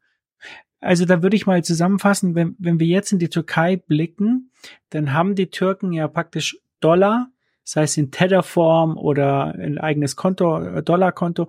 Sie haben Bitcoin und alle möglichen Shitcoins. Sie haben sehr, sehr viel Gold, weil das äh, traditionell da so ist. Äh, und sie haben auch Euro, weil die Europäische Union ja nicht weit ist und sie viele Verwandte in Deutschland haben und in ganzen Ländern. Das heißt also, in der Türkei sehen wir ja jetzt schon ein, einen Blumenstrauß an, an Währung und verschiedenen Geldformen, die, die da ähm, koexistieren sozusagen, neben der Lira. Genau, ich würde da jetzt auch gar nicht mega viel mehr drauf rumreiten wollen. Ich würde einfach nur noch mal diesen Hinweis stressen, dass äh, Geld nicht gleich Währung ist und Währung nicht gleich Geld. Ne? Und ich glaube halt eben dieses, dieser Unterschied, der macht, äh, macht da gerade eben diese Koexistenz aus. Und wenn wir beispielsweise auch über Gold reden, ähm, auch das werden wir, also wir werden keine Goldwährung mehr sehen. Genauso wenig, wie wir in nächster Zeit erstmal äh, wahrscheinlich unabhängig von Legal Tender in einzelnen Ländern auch keine Bitcoin-Währung sehen werden, sondern äh, wie gesagt, da ist. Aber ja. Jetzt, jetzt glaube ich, ähm, müssen Marc und ich ähm, mal, ja. mal kurz ähm, einhaken. Ähm, ich, Wer macht das? Dafür sind wir hier. Ich, grundsätzlich äh, sehe ich das auch so. Der Dollar, ähm, ich, ich stimme dir in, in, zu, wenn der Dollar die nächsten 50 Jahre überlebt, dann ist, glaube ich, dein Szenario, was du gerade aufgebaut hast, sehr plausibel. Marc und ich würden vermutlich die ähm, Argumentation aber aufmachen, dass der Dollar die nächsten 50 Jahre nicht überlebt. Ob der jetzt noch ja. der Dollar fünf Jahre oder 20 Jahre überlebt, who knows? Das ist, glaube ich, unmöglich heute zu, äh, heute zu sagen. Aber 50 Jahre wird in seiner heutigen Form nicht mehr überleben. Und wir haben ja im Buch ähm, wirklich, glaube ich, 60, 70 Seiten über Geldgeschichte geschrieben und wie äh, Fiat-Währungen kommen und gehen. Und was das Interessante ist, wir sind bis ins Römische Reich, ins Römische Reich zurückgegangen. Und immer wenn die Währung gescheitert ist, sind wir danach eigentlich zum harten Geld zurück und dann haben wir es über die Zeit eben wieder letztendlich ähm, auf, aufgeweicht und dann sind wir wieder in der Krise gelandet und dann sind wir wieder zum harten Geld zurück. Und ich würde auch argumentieren, dass in den nächsten fünf bis zwanzig Jahren, vielleicht geht's schneller, vielleicht äh, dauert es ein bisschen länger, genau dasselbe wieder passieren wird. Und wir haben ganz interessante Statistiken auch im Buch gebracht, zum Beispiel jedes Land ähm, mit einer ähm, Debt to GDP, also Schulden zu Bruttoinlandsprodukt von höher als 330 Prozent, ist in einer, in einer letztendlich Währungskrise ähm, gescheitert. Die USA stehen aktuell bei, bei 130 ähm, Prozent. Das bedeutet nicht, dass morgen der Dollar äh, flöten geht. Das kann noch Jahre so weitergehen. Aber letztendlich wiederholt sich in der Geschichte immer wieder dasselbe. Und das war uns auch so wichtig, das in diesem Buch aufzuzeigen, um mal die Grundlage auch zu schaffen in einem, in dem Mainstream. Letztendlich, wir machen immer wieder dieselben Fehler. Lasst uns doch mal was anderes versuchen. Und ich glaube, du hast gerade gesagt, wir werden nie wieder eine goldgedeckte Währung sehen. Glaube ich persönlich Schon, weil wenn ich mir aktuell anschaue, Notenbanken kaufen so viel Gold wie noch nie in der Geschichte. Ähm, und Notenbanken haben auch so viel Gold wie noch nie in der Geschichte. Und jetzt ist die ganz große Frage, die sich jeder stellen kann, warum kaufen die alle Gold? Was haben sie vor? Und was werden sie machen, wenn das Vertrauen in das heutige Fiat-System flöten geht? Und dafür ich, ist relativ klar, was passieren wird. Sie werden vermutlich nicht den Bitcoin-Standard einführen, weil sie nicht das Monopol über die Geldschöpfung ähm, abgeben wollen. Aber sie werden versuchen, in irgendeiner Form ähm, eine goldgedeckte Währung wieder ähm, zu implementieren. Und dann ich, wird's ich würde, ich, ich würde da ein bisschen einhaken und zwar, ähm, wir müssen mal äh, klar machen, über was wir reden. Ich glaube, der Dennis äh, meint mit goldgedeckte Währung ein, eine Goldbindung. Das heißt, eine Währung, die sozusagen, keine Ahnung, 10 Euro sind dann so und so viel Unzen Gold oder was, was auch immer. Richtig, ja? Das, was wir vor äh, 1991 genau. hatten. Genau. Ja. Und, und ähm, was, was du, Flo, eigentlich mit einer goldgedeckten ähm, Währung meinst, ist ja, oder ich weiß nicht, ob du das meinst oder so, man, man spricht immer von der, von der gleichen Sache. Der Euro ist ja auch durch Gold gedeckt, ne? Also die, die, die Zentralbank hat sieben Prozent Gold, sieben Prozent Gold. Ja. Ja, das, du könnt mir auch sagen, das gedeckt, der Euro ist kein ungedecktes Geld. Das ist ja auch immer so etwas, das man le leichtfertig sehe ich ja öfters in der Diskussion, dass ja, der Euro ist ungedeckt und so. Das ist Quatsch. Also der Euro ist gedeckt durch durch ziemlich viel Müll teilweise, ja, aber auch Gold. Ne? Wenn Gold jetzt die Rallye hinlegt und von 2000 auf 4000 geht, dann, dann hat die Zentralbank auf einmal 15 Prozent oder 14 Prozent äh, Gold ähm, als Reserve liegen.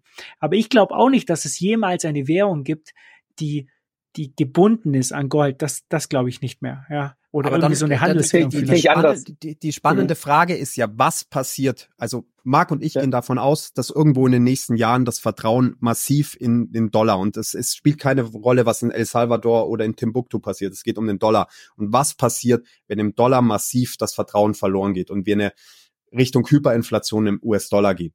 Was wird der Staat als nächsten Schritt machen, wenn er weiß, das Vertrauen ist, ist verloren. Und meiner Meinung nach ist, ich weiß nicht, ob es genau, es gibt viele Möglichkeiten, wie man das, das Geldsystem dann aus staatlicher Sicht ähm, kreieren kann. Aber ich glaube, wir werden versuchen, in was ähm, pre 1971 wieder in eine Art ähm, Goldstandard zurückzugehen. Vielleicht hat er flexiblere ähm, äh, Wechselquoten, als es ähm, unter Bretton Woods ähm, der Fall war. Und du hast gerade was ganz Interessantes gesagt der Staat, wenn der, wenn der, der Goldpreis sich verdoppelt, hat der Staat auf einmal eine, eine höhere Goldquote. Und das, das Argument haben wir auch kurz im, im Buch aufgemacht.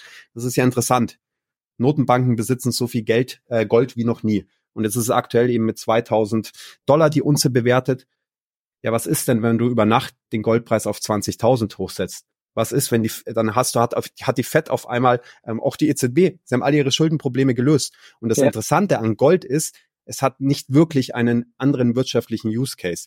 Und das heißt, wenn du, du kannst auch den Goldpreis einfach auf 50.000 hochsetzen. Es hätte in der, in der Gesamtwirtschaft hätte recht geringe Aus, Auswirkungen dort, wo Gold ähm, verwendet wird, kannst du es relativ gut äh, substituieren. Wäre eine interessante Möglichkeit. Und das ist meiner Meinung nach darauf, wo es hinauslaufen wird, wenn wir eben eine Hyperinflation im US-Dollar sehen. Und dann wird es äh, spannend sein, wenn eben Bitcoin gegen so ein zentral ähm, gesteuertes Geldsystem äh, konkurriert. Und warum ich glaube, dass Bitcoin trotzdem die bessere Lösung ist, weil selbst wenn die Staaten sowas einführen, dann werden sie 50 bis 100 Jahre später, werden sie wieder irgendeinen Notfall definieren. Vermutlich ist es wieder ein Krieg und dann gehen wir, lösen wir wieder die Golddeckung auf und dann stehen wir wieder am selben Punkt in 100 Jahren, an dem wir ähm, heute stehen. Und das ist letztendlich, glaube ich, das Hauptargument, was wir in dem Buch auch machen wollen um aus diesem Zyklus, in dem wir uns seit tausenden Jahren Menschheitsgeschichte eigentlich befinden, immer wieder Goldstandard, äh, Goldstandard auflösen, Krise, Krieg, ähm, Zusammenbruch der Gesellschaft, Restart, ist eigentlich Bitcoin die Lösung, da auszubrechen. Trennung von Staat und Geld. Und das ist mein großer Traum, dass wir das vielleicht ähm, zu unseren Lebzeiten noch schaffen werden. Und Bitcoin ist da die einzige Möglichkeit, um dieses Ziel zu erreichen. Aber guck mal, Bravo. Jetzt. Ja, das war das Plädoyer schlechthin für, für Bitcoin und auch jetzt nochmal wegen dem Goldstandard. Der, ähm, jetzt muss ich das Klatschen raus, rausfiltern nachher. Nee, du gar nicht. Du musst Standing Ovations reinmachen, hey. Alter, das war die perfekte Rede. Da muss man Short machen. Also Fakt ist, ähm, der, der ähm, Präsident der Zentralbank von den Niederlanden hat genau dieses Szenario bezüglich der Neubepreisung von Gold ja schon vorgebracht, nach dem Motto, also im Fernsehen sogar, hey, kein Problem. Wenn irgendwie alles schief läuft, dann werden wir einfach den Goldpreis auf 20.000 Dollar hochheben, dann haben wir gar keine Schulden mehr. Und das ist tatsächlich ein Szenario, das ich sehe. Und deswegen arbeitet man aber auch parallel noch an Plan B, und zwar nicht Bitcoin, sondern Plan B CBDCs, weil sie wissen genau, das Geldsystem ist am Sterben. Wie können wir es lösen? Entweder über Gold, über ein neues gedecktes Geldsystem, kann vielleicht auch mit Rohstoffen gedeckt sein. Und deswegen kaufen ja die Notenbanken weltweit, vor allem die BRIC-Staaten, die Emerging Markets, China und so weiter, aber auch Argentinien, Brasilien, Gold auf, als ob es keinen Morgen gibt, auf einem Niveau wie vor über 60 Jahren nicht mehr. Und parallel baut man aber auch an den CBDCs, weil sie sagen, okay, wenn wir dann praktisch ein Geldsystem haben, ein Zwangssystem haben, das digitalisiert ist, aus dem keiner mehr raus kann, dann können wir die ganze Geschichte noch ein bisschen länger am Leben erhalten, weil dann kommt keiner mehr raus. Weil mit Bargeld hast du das Problem, dass wir rausgehen. Und auch wenn dann das Vertrauen zusammenbricht, aber du hast dieses Zwangsgeld, was in diesem digitalen Gefängnis ist, dann können wir trotzdem weitermachen. Ne? Auch wenn ich kein Vertrauen mehr habe, was kann ich machen? Ich kann ja meine EZB-Wallet nicht irgendwie hacken, wahrscheinlich schon, aber ich kann meine EZB-Wallet nicht irgendwie leeren und sagen, ich tausche jetzt gegen irgendwas anderes um, weil es einfach nicht de facto geht. Deswegen die zwei Möglichkeiten sind eigentlich meiner Ansicht nach die einzigen, die sie momentan auf dem Tablett haben. Aber an der Stelle kann ich dann quasi das Klatschen auch nicht verstehen, weil jetzt habt ihr beide quasi hintereinander äh, jeweils sehr gute Argumente dafür gebracht oder Instrumente genannt, wie man eben dieses Spiel prolongieren könnte. Und jetzt komme ich nochmal auf deine ursprüngliche Frage von vor fünf Minuten oder so zurück, Flo. Also ich bin auf langfristige Sicht gesehen durchaus bei euch, dass äh, dass da Bitcoin sich natürlich als das bessere und wahrscheinlich dann auch damit dominante äh, Geldsystem oder Geldkandidat äh, etablieren wird. Aber mittelfristig ist es beispielsweise durch die Instrumente, die ihr gerade genannt habt, oder ähm, ja, einfach weitere Dinge, wie zum Beispiel eben diese Tendenzen, dass andere äh, Währungen fallen werden und sich dem äh, US-Dollar oder anderen Währungen halt anschließen werden, äh, sehe ich da noch sehr, sehr viel Spielraum dafür, dass das einfach viel, viel längere Zeit läuft, als wir uns das vorstellen können. Wir hatten vorhin schon den Punkt, dass beispielsweise auch die Zinsanhebung jetzt, selbst wenn das halt im kleineren Maßstab und einfach über nur mehr Monate als Jahre äh, der Fall ist. Aber auch da haben sie es geschafft, das einfach zu prolongieren, dieses Game. Und da sind sie sehr gut drin. Dafür haben die Leute einfach die, das Thema Geld und Geldsystem und so noch nicht genug verstanden. Dafür leisten wir alle Aufklärungsarbeit. Wir sind alle hier, weil wir natürlich unseren perfekten Kandidaten für ein besseres Geldsystem gefunden haben. Aber nochmal, also ich ähm, langfristig bin ich bei euch, mittelfristig sehe ich da wenig Chancen drin, dass wir äh, Bitcoin als klaren Gewinner da sehen werden. Ich, ich hätte noch eine Frage an Flo, ähm, und zwar, weil ihr euch jetzt ja ja so ein bisschen auf den Dollar versteift habt. Ne? Ist ja klar, ist ja die, die Weltreservewährung und so weiter. Aber für mich ist Währungswettbewerb ja immer auch ein Rennen mit dem Bären. Ne? Und du musst nicht schneller wie der Bär sein, du musst halt nur schneller wie Mark Friedrich sein. Ne? Dann wird der gefressen. Und, und für mich scheint es aber so zu sein, dass der Dollar speziell in so einer Krise, die, wie wir es jetzt sehen, ne, äh, da brechen überall in der Welt brechen die Währungen äh, auseinander. Sei es jetzt in Japan, in Südamerika, in der Türkei, ähm, in Afrika, weiß ich, Nigeria, also die, die, die ganzen Länder. Und der Dollar äh, in Form von Tether zum Beispiel, der recht einfach benutzt werden kann, profitiert ja von diesen ganzen Währungen, die wegbrechen. Bitcoin auch, aber ich sehe ja vor allem den Dollar hier ganz stark profitieren, weil die ganzen Menschen sagen, ah, der Bitcoin, der ist mir noch zu unsicher, der ist mir zu volatil und so. Ich gehe lieber auf den Dollar. Ja, das ist in Argentinien so. Es gibt natürlich die Hardcore-Bitcoiner. In Argentinien gibt's genauso Verrückte, wie wir es sind. Aber es gibt ja die, die meisten Menschen dort, die wollen Dollar. Ja? Und ähm, da kann ich es jetzt nicht ganz nachvollziehen, dass du sagst, okay, der, der Dollar, ähm, wir sehen bald das Ende vom Dollar oder so. Ich sehe eher das Ende vom Yen und vom Naira und vom Pesos, Euro, was auch immer.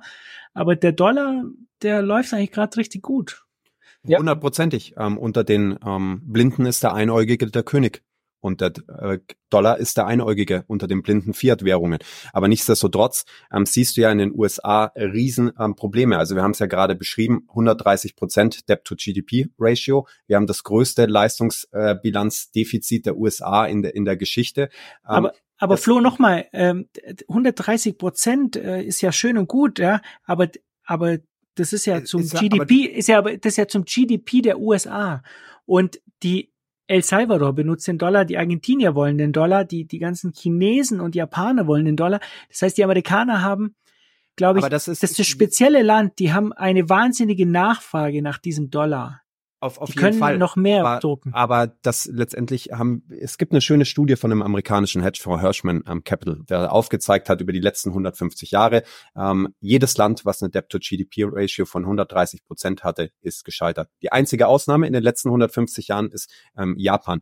Und das ist eben leider nicht der Fall, dass die USA wirtschaftlich so gut dastehen, weil sonst hätten sie nicht das größte Leistungsbilanz, äh, Handelsdefizit in der in der Da Geschichte. muss ich auch widersprechen. Da muss ich widersprechen, weil und, und nochmal, wenn du eine Leitwährung der Welt hast, kannst du kein Wirtschaft, kannst du kein Handelsbilanz positiv Genau. Das geht genau. überhaupt nicht. Ja, Genau. genau. Und das ist, haben, ist, was wir auch im Buch aufgezeigt haben. Das ist das Triffin-Dilemma, was du dort ähm, Ja. ansprichst. Ähm, und ähm, müssen wir an der Stelle nicht vertiefen. Wer das noch nicht gehört hat, ähm, kurz googeln. Das ist ein sehr interessantes Ding, weswegen ich oder auch Marc nicht glauben, dass eine Fiat-Währung nach dem Dollar die nächste ähm, Weltreservewährung ist, weil jedes Land am Triffin-Dilemma früher oder später ähm, scheitern wird. Nichtsdestotrotz sagt ja eben das Triffin-Dilemma genau das aus, dass aus diesem Grund eine Weltreservewährung, die von einem einzelnen Staat gestellt wird, früher oder später scheitern muss, weil du eben dieses Leistungsbilanzdefizit fahren musst. Und irgendwann ist es eben nicht mehr nachhaltig und dann bricht eben das Ganze zusammen. Und an diesem Punkt, wir kommen ganz langsam hin und verstehe mich nicht falsch, ich bin voll bei dir, der Dollar steht gerade sehr stark da, das wird alles nicht in den nächsten zwölf Monaten passieren. Aber ich glaube auch noch eine ganz, ganz große Blaupause war, das Einfrieren russischer äh, Assets durch die USA nach dem Start des Ukraine-Krieges. Und da hat jeder in China, in Saudi-Arabien, in Indien, in Brasilien und Argentinien gemerkt, fuck, wenn ich das nächste Mal irgendwas mache, was vielleicht den Amerikanern nicht so gut gefällt, dann bin ich der Nächste, der dran glauben muss.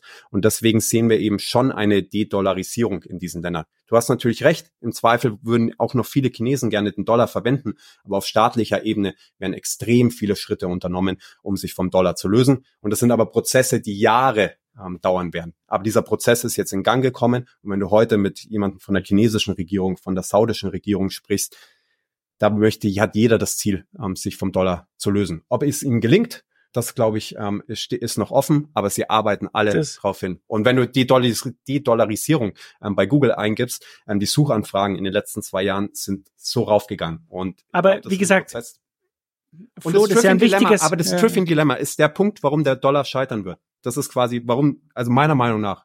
Und das wissen auch die Chinesen, deshalb wollen auch die Chinesen ja. nicht die Weltreservewährung stellen.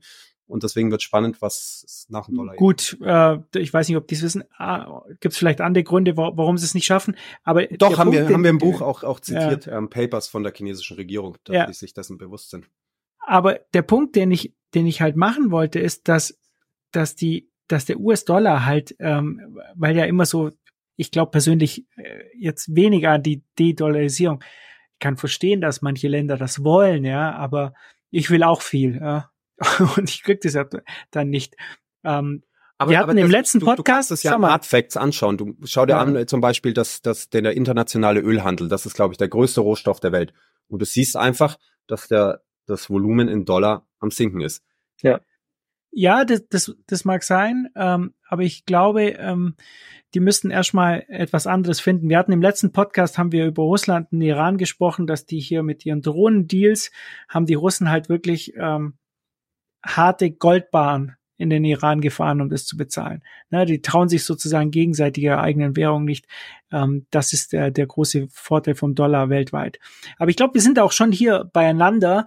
Ich persönlich glaube halt nur, dass Fiat-Währungen wie der Yen oder der Euro oder irgendwelche afrikanischen Währungen, wollen gar nicht drüber reden, dass die vorher den Bach runtergehen werden. Und da wird es interessant sein zu sehen, wie sich dann in diesem in diesem Feld, das neu bespielt wird, dann, weil, weil sozusagen die, die Nationalwährung da niemand mehr haben will, wie sich dann der Bitcoin, der Dollar, Gold und was auch immer durchsetzen wird. Ähm, und das wird halt interessant sein, ja. Also der Dollar wird auf jeden Fall die Währung sein, die als letztes umkippen wird. Punkt aus. Da sind wir uns auf jeden Fall alle einig hier im Chat.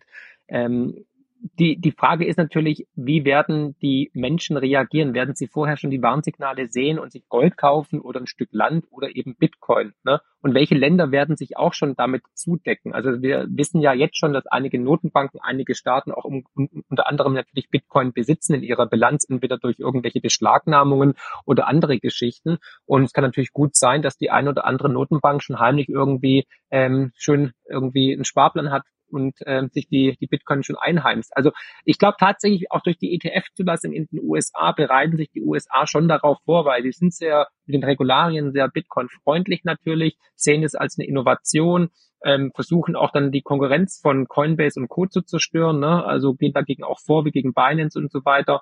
Und deswegen kann ich mir schon ganz gut vorstellen, dass die Amerikaner schon auf das Wert Krypto, auf, auf, den, auf das Pferd Kryptowährungen und vor allem auch auf Bitcoin setzen, weil sie wissen, wenn Bitcoin, also die haben Bitcoin verstanden, das, das, ist, das ist absolut klar. Aber wenn Bitcoin sich durchsetzt, dann ist das Land, welches Bitcoin auch teils in den Reserven hat, natürlich das Land, was in Zukunft auch wieder den Ton angeben wird. Und da werden die Amerikaner sich nicht die Butter vom Brot nehmen lassen. Davon bin ich überzeugt. Deswegen die Chance, dass die USA auch die nächste Weltreservewährung stellen werden, ist doch durchaus größer, als dass es China, Russland oder Deutschland sein wird.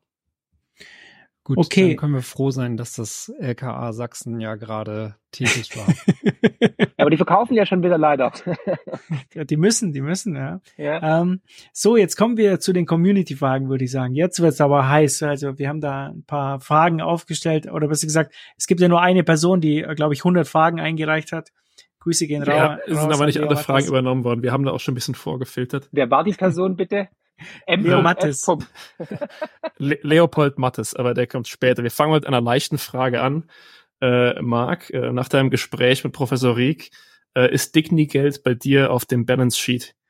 Ja, absolut, absolut. Also ich bin voll in Digny all in. Ich bin total überzeugt davon, dass äh, Digny die nächste Leitwährung sein Dingy. wird. Ich dachte, Dingy. Wie heißt das? Dingy. Dingy. Okay. Degeneriert, oder? So die Abkürzung für degeneriert. Gut.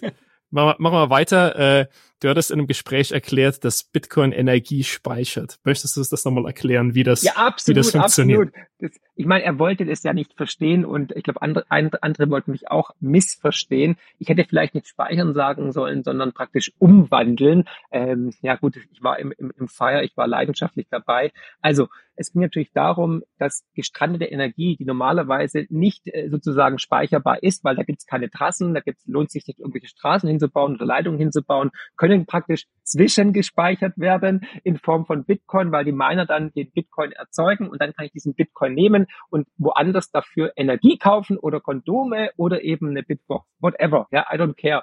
Und ja, das wollte er nicht verstehen und vielleicht habe ich mich auch missverständlich ausgedrückt, aber natürlich nehme ich nicht die Energie vom Wasserfall oder von der Geothermiequelle und ähm, nach Hause steckt den Bitcoin in die Steckdose und hat dann irgendwie einen leuchtenden Bitcoin den ganzen Abend. Genau, also dahingehend, ich hoffe, das war jetzt klar und deutlich. Es ging einfach nur darum, äh, einen Zwischenspeicher zu finden, um dann mit der Energie, die in einen Wert umgewandelt wird, woanders wieder diesen Wert umzusetzen, umzuwandeln in Energie, in Strom oder in was auch immer. Wunderbar. Das heißt, wird ökonomisch gespeichert. So, dann gehen wir mal zu den Leopold-Fragen über.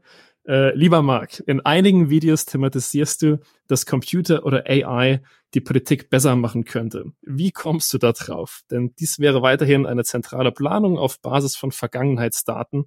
Würde das wirklich unser Ressourcenallokationsproblem lösen?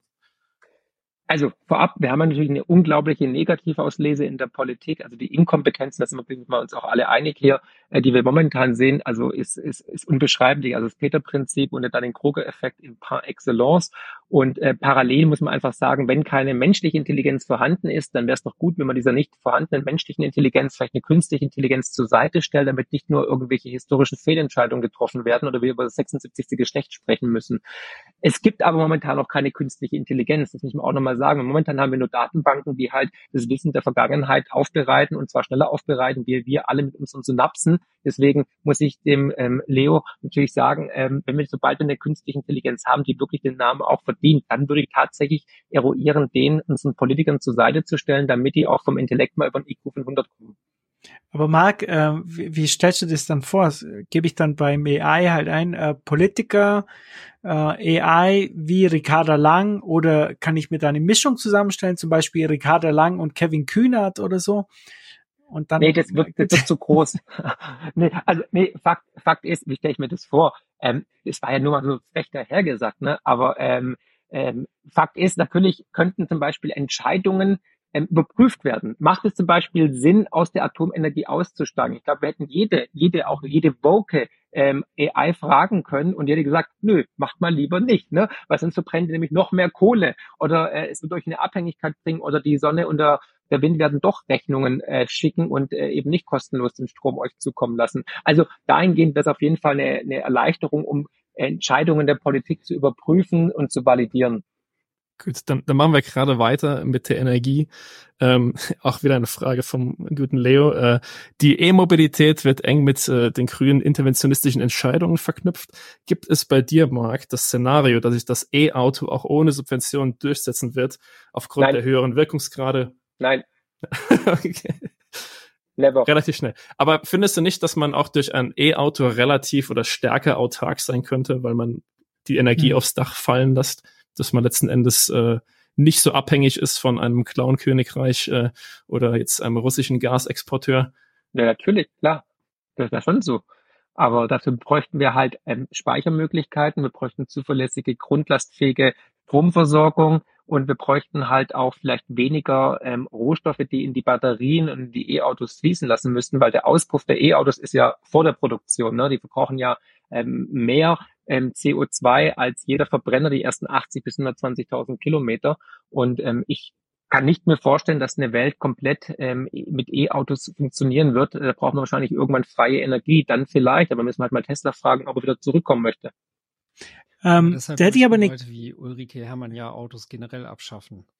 Genau, ja, die wollen uns zurück ins Mittelalter ähm, schießen, das ist ja klar, und das, das sind sehr, sehr erfolgreich. Sie möchten ja, dass wir jetzt mit, mit Windmühlen aus dem Mittelalter und mit ähm, weniger Arbeit und weniger Wachstum. Also äh, Ulrike Hermann sagt ja Kriegswirtschaft und so weiter. Oder wie in den 70er Jahren, da hat man doch auch von allem was genug. Ich meine, wer in den 70er Jahren leben will mit Schlaghose und Koteletten, klar, können wir machen, aber ich finde es nicht so richtig sexy. Ähm, ich, ich hätte aber da eine Gegenposition. Ich meine, das ganze Elektroauto-Thema, ähm, die, die einzige Kritik, die ich daran habe, ist die Subventionen eigentlich. Weil grundsätzlich muss ich sagen, ich, ich kenne mich viel zu wenig in diesem Thema aus. Ja, ich habe eine Meinung dazu, die weicht vielleicht von deiner ab, aber äh, welches, welcher Antrieb sich durchsetzt, das ist ja nicht meine Entscheidung. Das soll der Markt entscheiden, ganz klar. Aber alles, was subventioniert wird, ist eigentlich schon gescheitert, wie ich finde. Und wir sehen es ja, sobald die 6000 Euro Subventionen für die E-Autos weggefallen sind, ist der, ist die Nachfrage, sind die Verkäufe eingebrochen. Und parallel hat VW jetzt zum Beispiel die Schichten bezüglich E-Mobilität in, in Wolfsburg reduziert, aber die Verbrennermotoren in Bratislava werden äh, hochgefahren und das sieht man ja überall, auch in, in, in USA dasselbe Spiel. Und zudem hast du noch einen unglaublichen Wertverlust bei den E-Autos, der enorm ist. Die Leute jetzt natürlich auch. Und als dritten Punkt, der noch negativ ist, ist natürlich die Wartungskosten, Reparaturkosten sind gigantisch, weil keiner kann irgendwie an dem Auto rumschrauben. Da muss, ich habe, ich kenne jemanden, der hat jetzt seinen Tesla in eine, in eine, in eine, in eine Werkstatt gebracht, weil irgendein Scheiß nicht ging und es waren dann 12.000 Euro. Ich dachte, hey, dann holt jetzt ein neues Auto bitte. Das ist ja Wahnsinn, nur weil irgendwie ein Stromkreislauf nicht funktioniert hat. Das ist hochmechanisch. Da kommst du in so einen sterilen Raum, da kommen die rein mit so Anzügen, da denkst du, ist gerade irgendwie Wuhan wieder ausgebrochen und dann fangen die an, da rumzuschrauben. Aber was das angeht, sehen wir doch gerade auch den Markt entscheiden. Also es gab ja. diese Woche ja gerade Zahlen beispielsweise äh, bezüglich Wärmepumpen versus Gasheizungenverkäufe und da haben sich ja insbesondere noch bevor jetzt dieses Heizungsgesetz, was im Raum stand, äh, in Kraft treten sollte, ähm, Leute quasi explizit nochmal äh, mit einer neuen Gasheizung ausgestattet und die Wärmepumpenverkäufe, die äh, laufen ja unter ferner Liefen. Also da ja. äh, setzen ja längst nicht so viele Leute drauf, wie unser Deindustrialisierungsminister das gern hätte. Und mhm. ähm, insofern glaube ich, sie, sieht man da schon äh, solche Tendenzen. Ich habe beispielsweise auch als anekdotische Evidenz hier zwei Fälle aus der Nachbarschaft. Da ist es auch so, da äh, wird die Gasheizung auch nochmal erneuert, bevor der ganze Quatsch jetzt äh, ja. vielleicht dann in Gesetzesform gegossen wird. Und also die Leute wissen ja, was los ist. Ähm, genau. Also ich habe mir auch drei Ölheizungen geholt. Ne? Ich habe mich einfach eingedeckt für die Zukunft. Nein, ist aber der typische eigentlich äh, Barbara Streisand-Effekt, ne? dass genau dann das sozusagen gemacht wird, was die ähm, Politik eigentlich nicht möchte. Und so sollte man übrigens auch bei Anlagen vorgehen. Also deswegen setzen ja Florian und ich auch zum Beispiel auf fossile Energieträger und die werden noch lange Zukunft haben. Volker Quatschning, der ja auch schon bei, bei uns auf dem Kanal war, dem ist ja fast die Birne explodiert, als er das twittern musste, weil er dachte, was ist denn jetzt los? Wieso erkennen denn die Deutschen nicht, dass ähm, die viel bessere Wärmepumpe äh, die Lösung eigentlich ist? Aber jetzt kommt halt die harte Realität und diese diese, diese Ideologie fällt den Leuten jetzt halt langsam auf die Füße. Es ist eine Minderheit und es ist ideologisch getrieben, aber die Vernunft setzt sich langfristig immer durch. Deswegen, äh, ich bin auch davon überzeugt, wir haben den Zenit der Idiotie jetzt auch langsam überschritten.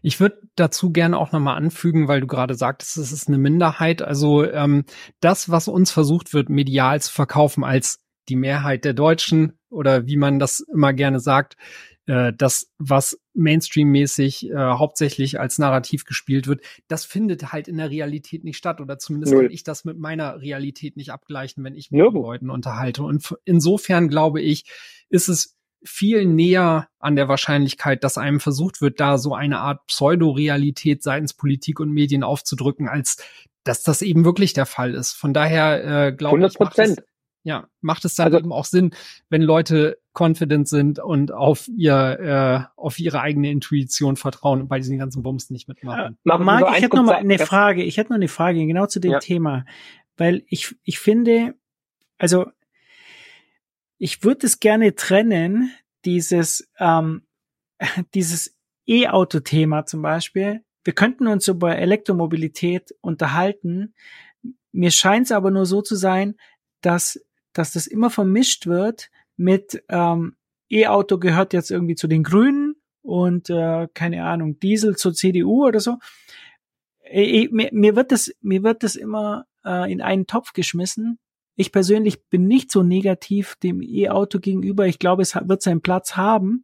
Aber die ganze Diskussion ist natürlich immer ähm, so, ja, das E-Auto, jetzt, jetzt sind die 6000 Euro weggebrochen, wie der Flo, hast du das vorher gesagt, die 6000 oder der Markt, glaube ich, oder? 6000 Euro sind weggebrochen und jetzt sind die Verkaufszahlen down.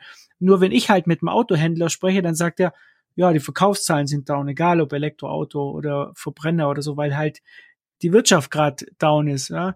Und äh, Tesla geht's ja so schlecht ja auch nicht. Und ich glaube ja auch naja, nicht, gut, dass die. Du hast vorhin die Magnificent Seven genannt. Also wir sagen nur noch die Magnificent Six, weil Tesla hat massiv äh, am Börsenkurs verloren. Also so sexy ist es auch nicht. Aber lasst uns doch einfach den Markt entscheiden. Also ich, ich mag Ja. E-Autos. Ich fahre gerne mit einem Tesla oder mit einem mit einem Panamera E oder so. Ja, das ist gar kein Problem. Aber ähm, ich glaube halt, es wird ein Nischenprodukt bleiben. Es ist halt einfach nicht praktikabel momentan mit der Batterienleistung, die wir haben, weil es macht einfach keinen Bock, wenn du von München nach Fulda fährst und du irgendwie zweimal eine Stunde lang Kaffee saufen musst. Vor allem, wenn dann irgendwie vor dir jemand an der Ladestation ist und die brauchen halt einfach eine halbe, dreiviertel Stunde und wenn die Schlange lang ist, dann viel Spaß. Und wenn es dann kalt ist, auch. Also ich bin vor kurzem äh, einen Mercedes V300 gefahren ähm, mit, also EQ und ähm, ich hatte Angst, ob ich überhaupt noch bis zum nächsten, ähm, bis zur nächsten Ortschaft komme, weil bei minus 20 Grad oder bei minus 10 Grad waren es ungefähr, ist halt die Batterieleistung wirklich im Sekundentakt gefallen. Ich habe alles ausgeschaltet. Drin war es wahrscheinlich kälter als draußen, weil die Batterie kurz mal von 340 auf 160 runtergedüst ist bei 10 Kilometern. Und so, wie gesagt, das ist halt kein entspanntes Fahren, finde ich. Da bin ich halt lieber kurz zwei Minuten an der Tankstelle, mache das Ding voll und fahre weiter. Und deswegen, ich glaube, das wird ein Nischenprodukt sein. Das hat seine Berechtigung, völlig okay. Aber diese, diese, diese Zwangsmaßnahmen, diese Ideologie, die man hier komplett über Vernunft gestellt hat, nach dem Motto, wir müssen das jetzt unbedingt subventionieren, das hat halt nicht funktioniert. Das war halt ein Milliardengrab. Und es zeigt sich ja jetzt, du musst, ich finde halt alles, was subventioniert wird, ist falsch. Das hat nichts mit freier Marktwirtschaft zu tun.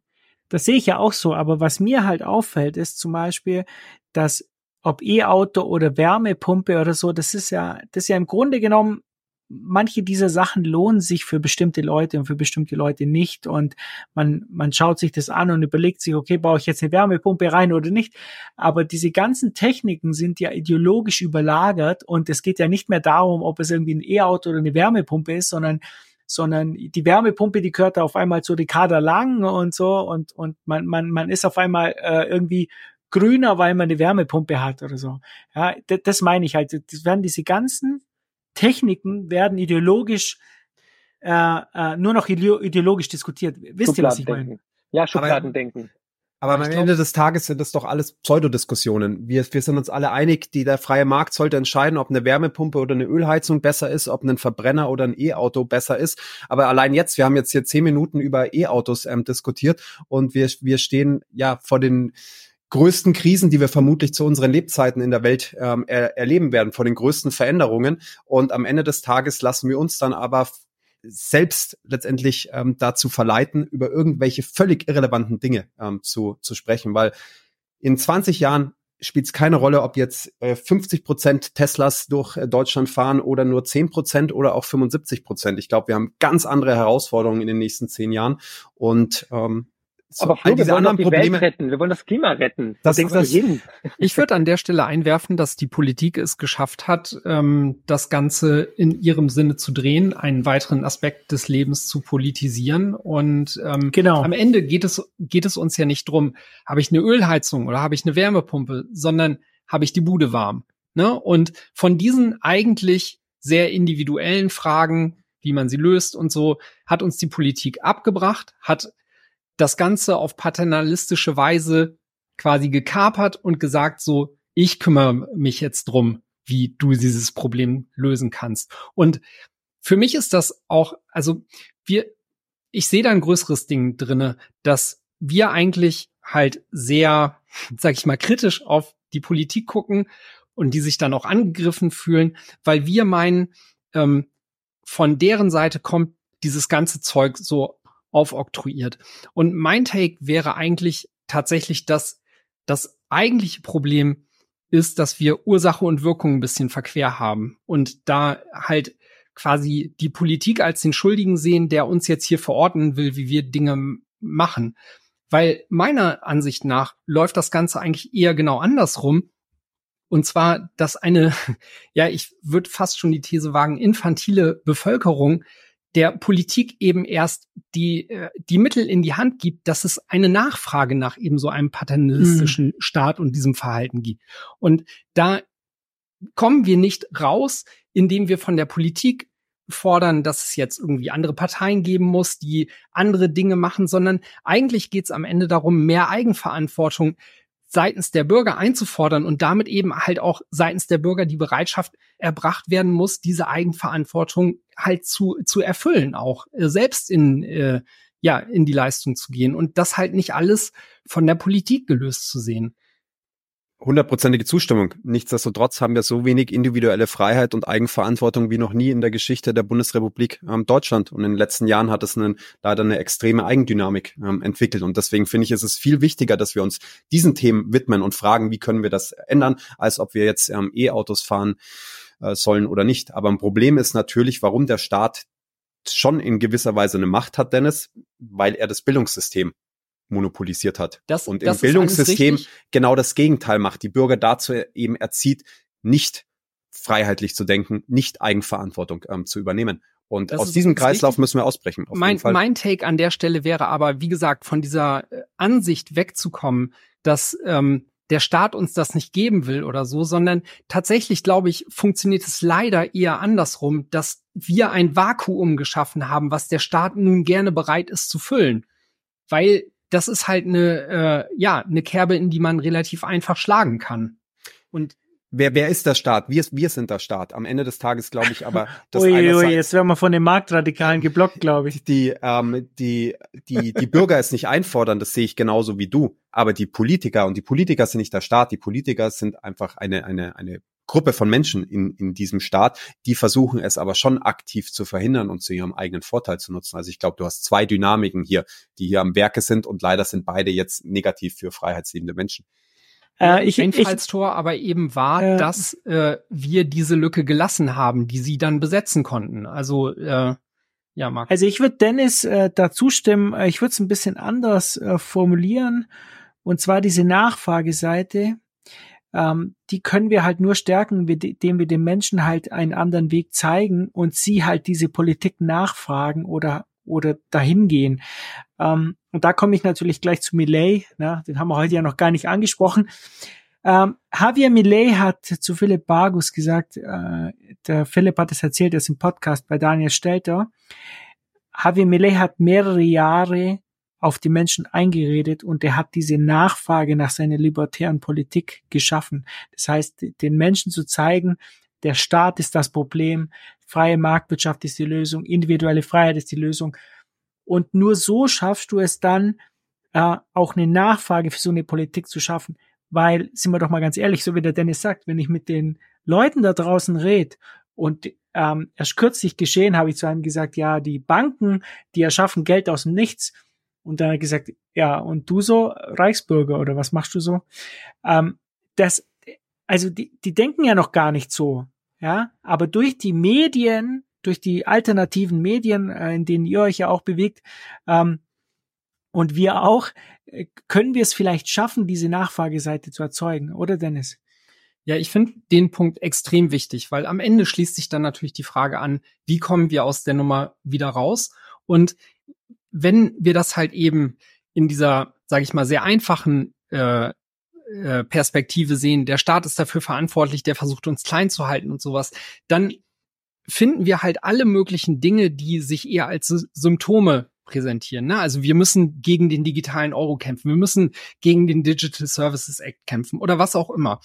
Versus, wenn wir einfach dahin kommen und sagen, nein, wir sind selber in der Verantwortung, dann gibt es eigentlich für uns nichts Besseres, Eindringlicheres zu tun, als das zu machen, was wir gerade eben machen, nämlich ein gutes Leben leben, unabhängiger vom Staat zu sein, in Eigenverantwortung zu leben und damit der Leuchtturm für alle anderen da draußen zu sein, für die das noch nicht der Fall ist. Und da bin ich mir ganz sicher, dass jeder, der in den nächsten Jahren auf Eigenverantwortung setzen wird, seine Hausaufgaben macht und sich eben um die eigenen Probleme kümmert, der wird langfristig, meinetwegen auch mittelfristig, wesentlich besser gestellt sein als alle, die sich auf Papa Staat verlassen und äh, aber genau deswegen, Marc, genau was ich sagen wollte, was ich noch sagen wollte, ähm, ich zu dem Punkt, mein Papa der schaut Mark Friedrich auf YouTube. Ja?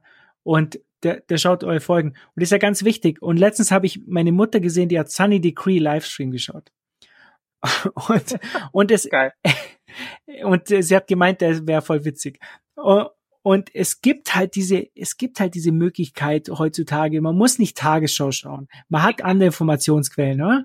Genau, und deswegen meine ich ja, jede einzelne Nadel, die bringt was, ja. Und es sind kleine Nadelstiche, die das Ganze dann auch zum ja, äh, Zerstören bringen. Wir haben ähm, Podcasts wie diesen hier, deswegen haben wir, das war auch eine Intention unseres Buches, und deswegen sind wir auch so unglaublich dankbar und demütig, dass es auch wirklich in die vorderen Ränge in den Bestsellerlisten gekommen ist, weil es hat eine Sichtbarkeit bekommen. Leute beschäftigen sich auf einmal mit dem Geldsystem und ähm, mit, mit Bitcoin und so weiter. Und so kann man versuchen, überall jemanden zu erreichen. Ich bin mir sicher, dass jeder Podcast, dass jede Krise, dass jeder Artikel, dass jeder jeder, jeder, jedes Buch und so weiter, der sich mit diesen Themen beschäftigt, auch wieder jemanden erreicht, der dann die Matrix de facto verlässt und sich mit dem Thema auseinandersetzt. Deswegen ist es ja so wichtig, dass man immer am Ball bleibt, weil steter Tropfen hüllt den Stein und es werden auch immer mehr. Ihr merkt ja selber, jeder Bitcoin-Bullenmarkt spült wieder ein paar Leute rein, die auch dann wegen der Philosophie und wegen der Sache bei Bitcoin bleiben oder weil sie das Geldsystem dann verstanden haben, weil sie eben den Kaninchenbau runtergegangen sind und auch hängen geblieben sind. Und es ist auch gut so. Und deswegen ist jede einzelne ähm, Geschichte, jedes Video, jeder Podcast so essentiell, so wichtig. So, und wir sind bei einer Stunde 30 Minuten. Ich soll Gas geben. Genau, jetzt wo wir gerade bei der Eigenverantwortung und Selbstverwahrung sind, machen wir jetzt ein bisschen Werbung. da gibt es nämlich die Bitbox O2 von Shift unter bitbox.swiss slash 21 gibt's fünf Prozent Rabatt. Da könnt ihr einen weiteren Schritt machen, äh, Trennung von Staat und Geld und Mündigkeit. Und äh, die Bitbox könnt ihr dann beladen bei Pocket Bitcoin äh, ebenfalls pocketbitcoin.com slash 21. Das hilft dem Verein. Und äh, ja, ich habe noch ein paar Fragen, aber wenn ihr keinen Bock mehr habt, dann können wir die ja, äh, Tisch Es ist sehr kurzweilig mit euch. Ich wollte noch weiter Werbung machen. Unter Apricot gibt natürlich auch noch das äh, Buch Die größte Revolution aller Zeiten mit dem Code 2. Nee, Quatsch. Da haben wir noch abschließend eine Frage, die wurde sehr häufig gestellt, die habe ich jetzt mal in eine Frage umgemünzt. Lieber Marc, wann kommt denn der seit Jahren prognostizierte größte, Crash aller Zeiten und wie viele Bücher dürfen wir noch lesen von dir bis dahin? Ja, also das ist ja wirklich eigentlich eine naive Frage, weil ich meine, hallo, wir haben gerade anderthalb Stunden darüber gesprochen. Schaut mal raus, was da draußen los ist. Wenn das nicht der größte Crash aller Zeiten ist, dann weiß ich auch nicht. Wir hatten noch nie größere Schuldenstände, noch nie mehr Waffen, noch nie mehr kriegerische Auseinandersetzungen vor unserer Haustür wie aktuell zu unseren Lebzeiten. Eine hohe Inflation. Ähm, also ich weiß nicht, was Sie noch erwarten wollen. Also noch größer geht's leider nicht. Deswegen diese Akkumulation von Krisen, die wir gerade sehen, das ist es. Wir sind mittendrin statt nur dabei. Das beste ah. Deutschland aller Zeiten. Absolut, hey, absolut. Und hey, Bücher, also ich glaube, das, was wir jetzt geschrieben haben, dieses 600 Seiten Werk, ist schon so die Quintessenz der, der letzten sechs Bücher, das Best-of eigentlich. Und also, Florian, schreibe Nummer eins. Momentan nicht, ne? Vielleicht für danach irgendwie. Die Orangenschnitt. Na, nach diesem Podcast habt ihr es dann. Genau. Der, der größte Podcast aller Zeiten. ich, wie du es gesagt hast, das ist die Quintessenz von allen und da nochmal einfach die, dieses Herausarbeiten, warum das Geldsystem letztendlich die Wurzel des Problems ist. Und wenn wir viele der Themen, die wir heute angesprochen haben, lösen wollen, dann müssen wir am Geldsystem am ansetzen. Und deswegen glaube ich, werden wir jetzt in der nächsten Zeit einfach nur versuchen, dieses Buch, Buch möglichst vielen Leuten in die Hand zu drücken, die sich vielleicht noch nicht mit dieser Fragestellung beschäftigt haben, weil umso mehr Leute sich mit der Wurzel des Problems beschäftigen, umso höher ist die Wahrscheinlichkeit, dass wir vielleicht auch eine Lösung dafür finden. Und noch eins zu dem Buch, weil es war ja dann beim Spiegel Platz zwei und so weiter und Manager-Magazin, Handelsblatt überall Platz eins. Und wie weit oder wie, wie, ja, wie weit weg wir noch sind, eigentlich über dieses Thema zu sprechen, zeigt aber auch die, die Tatsache, dass zum Beispiel Redakteure großer deutscher Magazine ähm, gesagt haben dann zu mir am Telefon, nee, also Bitcoin auf gar keinen Fall. Das ist ja eine Verbrecherwährung. Also die haben noch gar keine Ahnung. Ne? Jetzt verwenden doch nur Steuerhinterzieher. Das verbraucht. Einer hat zu mir gesagt, ja, das ist ja eine riesen ähm, Umweltpotzau. Das verbraucht ja so viel Energie und emittiert CO2 ohne Ende. Und dann habe ich gesagt, sie haben das Buch jetzt seit drei Wochen rumliegen. Sie haben sich nicht mal die Mühe gemacht, reinzulesen. Ja, weil wir genau diese ganzen Mythen, diese ganzen Vorteile eigentlich auszuräumt haben. Aber dieses Narrativ ist halt so tief im Kopf drin, weil halt eine Redaktion von der anderen abschreibt und weil halt Bitcoin einfach für die libertär ist und damit rechts. Aber die Antwort darauf hat vier Buchstaben. Ja. nee, leider mehr. Aber jetzt, jetzt würde ich mal einwerfen, ich, ich meine, ich habe heute deinen Tweet auch gesehen, dass du nicht eingeladen wurdest in irgendeine dieser Mainstream ähm, Blätter. Und da, da 21 mich, Podcast, genau. Ja, ja da, da frage ich mich, äh, warum, warum sollten wir uns bei denen eigentlich anbiedern überhaupt? Gar ähm, nicht, gar nicht. Es ist halt eher, du, ist gar nicht. Wir brauchen die gar nicht. Das habe ich in dem Video auch gesagt. Das ist ja unglaublich, dass wir nur aus eigener Kraft mit dem, mit der eigenen Reichweite es tatsächlich geschafft haben, ein Buch über ein Geldsystem, über, über, über Inflation, über Bitcoin auf Platz zwei in, in Deutschland zu bringen, Platz eins in Österreich, Platz fünf in der Schweiz. Das ist absurd, dass wir in der dritten Auflage schon sind. Das hätte ich mir niemals vorstellen können. Florian genauso wenig und der Verlag ist sowieso aus dem Häuschen, kommt aus dem Grinsen gar nicht mehr raus. Ja, also deswegen ähm, schon eine gigantische Leistung. Und es ist nur die eigene Reichweite und ähm, die, die eigenen Kontakte, die wir hatten. Du brauchst die großen Magazine gar nicht mehr. Du brauchst da keine FAZ, SZ und so weiter mehr. Und das merkt man ja auch. Ich hatte ja beim letzten Buch hatte ich einen kleinen Bericht, glaube ich, im Handelsblatt und irgendwie wurde ich auch bei, bei der ARD erwähnt, bei Dennis Scheck, bei Druckbericht hat er das Buch gleich in die Tonne geworfen. Ne? Und das hat überhaupt keine Auswirkungen mehr. Das bringt gar nichts mehr, wenn du irgendwo äh, groß eingeladen wirst oder so. Aber, Aber Marc, ich, ich, ich, ich wenn ich da ganz, Follower. ganz kurz einhaken darf, also wenn ich jetzt die Fair Talk Folge vorhin mit Nico und Marc jetzt nach fünf Tagen sind wir bei 68.000 Klicks würde ich jetzt sagen, ist ganz nett. Aber das sind vermutlich von diesen 68.000 Leuten, wie viele haben sich davor schon mit Bitcoin beschäftigt? Ich sage mal mindestens 50 Prozent. Und wenn Marc Friedrich bei Markus Lanz sitzt, dann erreicht er wieder Leute, die noch nie in ihrem Leben sich die Frage gestellt genau. haben, was hat eigentlich das Geldsystem mit äh, den, den heutigen ähm, Problemen zu tun? Und ich glaube schon, dass wir schon ein bisschen Zeitdruck haben, ähm, also die Dinge äh, laufen gerade sehr schnell, auch die, die Dinge von staatlicher Seite, was neue ähm, Gesetze, was neue Überwachung und so weiter betrifft. Im, im Wochentakt, Marc und ich schreiben eigentlich jede Woche, sollen wir jetzt schon wieder ein äh, Video zu dem neuen Gesetzvorschlag äh, machen, weil es ist völlig absurd, was abgeht. Ähm, es ist völlig absurd, was geopolitisch in, in der Welt äh, abgeht. Und deswegen glaube ich, sollten wir schon einfach hart dran arbeiten, einfach mehr Leute aufzuklären und ähm, daran letztendlich von, von dieser Idee Bitcoin zu begeistern und auch von diesem Geldsystem-Thema zu begeistern ich und glaub, finanzielle man, Intelligenz verbreiten. Wenn man, also da bin ich bei dir. Allerdings sehe ich das Ganze mittlerweile ein bisschen entspannter und sehe diesen Zeitdruck nicht mehr. Ich würde auch tatsächlich die These in den Raum stellen, dass Leute, die meinen, wir müssen jetzt hier echt proaktiv richtig mal Gas geben und was tun, weil uns läuft die Zeit davon, die sind viel zu bullish auf das bestehende System. Also äh, ich, ich glaube, die tun aktuell sehr, sehr viel dafür, dass ihnen Leute wegrennen und da bin ich auch noch mal bei meiner These, dass die Mehrheit der Deutschen nicht die Mehrheit der Deutschen ist, äh, sondern dass das so eine Art von Pseudorealität ist, die ja. uns hier versucht wird aufzubauen. Aber vielleicht aber bin ich dazu sehr Pessimist, aber ich sage, ich kann euch, wir haben ja eine, eine Honorarberatung, wo letztendlich, sage ich mal, ähm, ja viele High Net Worth Individuals auch kommen und wir haben mittlerweile eine Quote einfach von 100 Prozent jeder von denen denkt übers äh, Auswandern nach. Mhm. Und wir haben einen Brain Drain in Deutschland wie noch nie in der Geschichte der Bundesrepublik ähm, Deutschland. Und das heißt, ich kein, ich kenne in meinem Bekanntenkreis, in meinem Unternehmerbekanntenkreis, gibt es eine, wir sind bei 99 Prozent quasi für jeden Tag, jede Woche mit den Leuten Gespräche, ja, in welches Land können wir gehen, wo, wo laufen die Dinge ähm, besser. Also ich glaube, und ich gerade, ich bin jetzt, ich bin vor, vor äh, eineinhalb Jahren zum ersten Mal Vater geworden. Vielleicht hat man dann auch noch mal einen anderen Blick ähm, auf die Dinge. Aber wenn ich mir das anschaue, wie sich die Dinge aktuell in Deutschland entwickeln, ich ich werde leider äh, immer unruhiger und ich versuche mich selbst zu beruhigen und ähm, äh, freue mich, dass äh, Bitcoin wächst und gedeiht und wir auch eine Lösung für diese Probleme haben.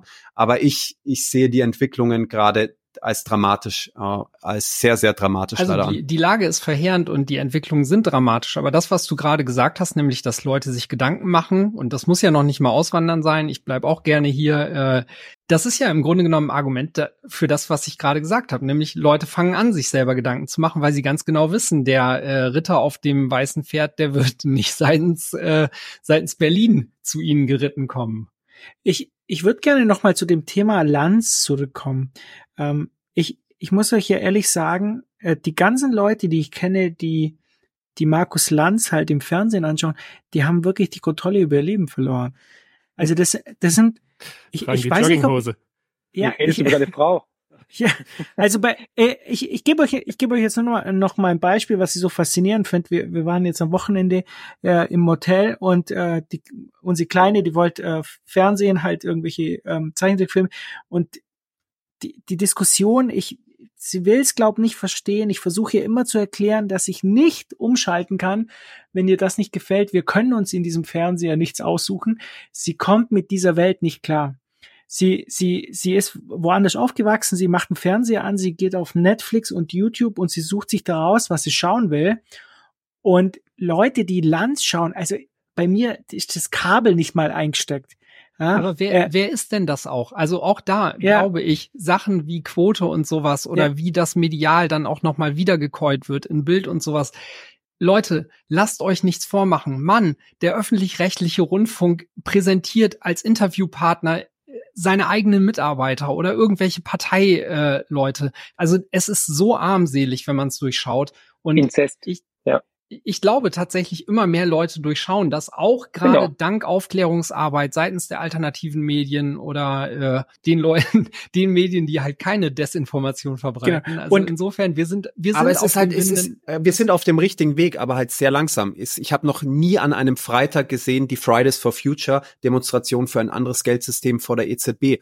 Ich habe ja, warum nie, auch? Ich habe in Deutschland keine große Demonstration für Julian Assange gesehen. Ich habe, ich sehe keine große Bewegung, ähm, die ganzen, die ganze Corona-Zeit aufzuarbeiten. Das ist unsere kleine Bubble, die das fordert. Aber das ist wirklich eine extreme ähm, Minderheit. Aber ich sehe, dass die Gegenseite mit einem extremen Tempo äh, arbeitet, um letztendlich eine ja Orwellsche Welt ähm, aufzuarbeiten. Ich meine, der Marc hat es vorhin gesagt, wir haben ein Wahrheitsministerium in Brüssel. Hallo, aufwachen, Jungs. Aufwachen, Jungs. Jetzt ist es Crunch-Time. Nicht es so, ist jetzt- ihr musst es das ist alles äh, runterleveln, wenn du so reinschreist. Ja, aber, aber, aber letztendlich, letztendlich muss, muss man vielleicht ähm, mehr, mehr schreien. Weil gerade auch in der Bitcoin-Community habe ich das Gefühl, dass man sich eben sehr darauf ausruht, Bit- Bitcoin fixes es. Und ja, Nee, das Bitcoin stimmt nicht. wird- Also ich, ich da, Bitcoin da habe ich eine andere über 100 Meinung. Ja, Ich bin das noch ist mal bei dem. Take. Also es mag das Wahrheitsministerium geben, aber wenn es nicht die Leute gibt, die das als Wahrheit annehmen und es zu ihrer Ja. Realität machen, dann ist das alles vergebens. Aber hast Also du die letzten Wahlergebnisse in Deutschland gesehen? Also das ist, ist, ist nicht so, dass wir kurz vor der Revolution stehen. Also, aber, aber es ist doch nicht so, dass irgendeine Demo irgendwas bringt. Das war schon wieder hier vorgestern oder so, sind sie schon wieder durchgelaufen. Fand ich super. Da hat ja einer ein Assange, ähm, Free Assange-Bild in der Hand.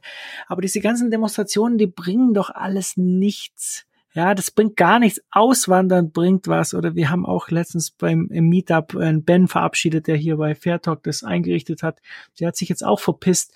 Ähm, ja, aber es ist doch gar nicht schlimm, ja. Also ich, ich habe auch gar kein Problem damit, dass Deutschland äh, äh, im Niedergang sich befindet. Ich habe kein Problem. Deutschland Kann- liegt kann mir ich nicht bei im den Herzen, ist mir völlig egal. Deutschland ist mir völlig egal, ne? Dann gehe ich halt woanders hin. Da muss Ich ich, hab- jetzt auch, da muss ja. ich jetzt widersprechen, weil ja, also da muss ich auch stark. Also ich- ich- Ja, ich mir, Zu- Deu- zu- Deutschland ist mir geht mir völlig am Arsch vorbei. Okay. Völlig. Okay, Robert Habeck. Das, das Problem ist aber, ähm, äh, Markus, und das ist dann auch diese Diskussion, wie viele auch in der Beratung führen, das ist ja nicht nur ein deutsches Problem. Du hast es mehr oder weniger in, in einem Großteil der Länder, in die du vielleicht auch gerne auswandern würdest, läuft es ja nicht besser ähm, als El Salvador habe ich gehört, läuft's besser.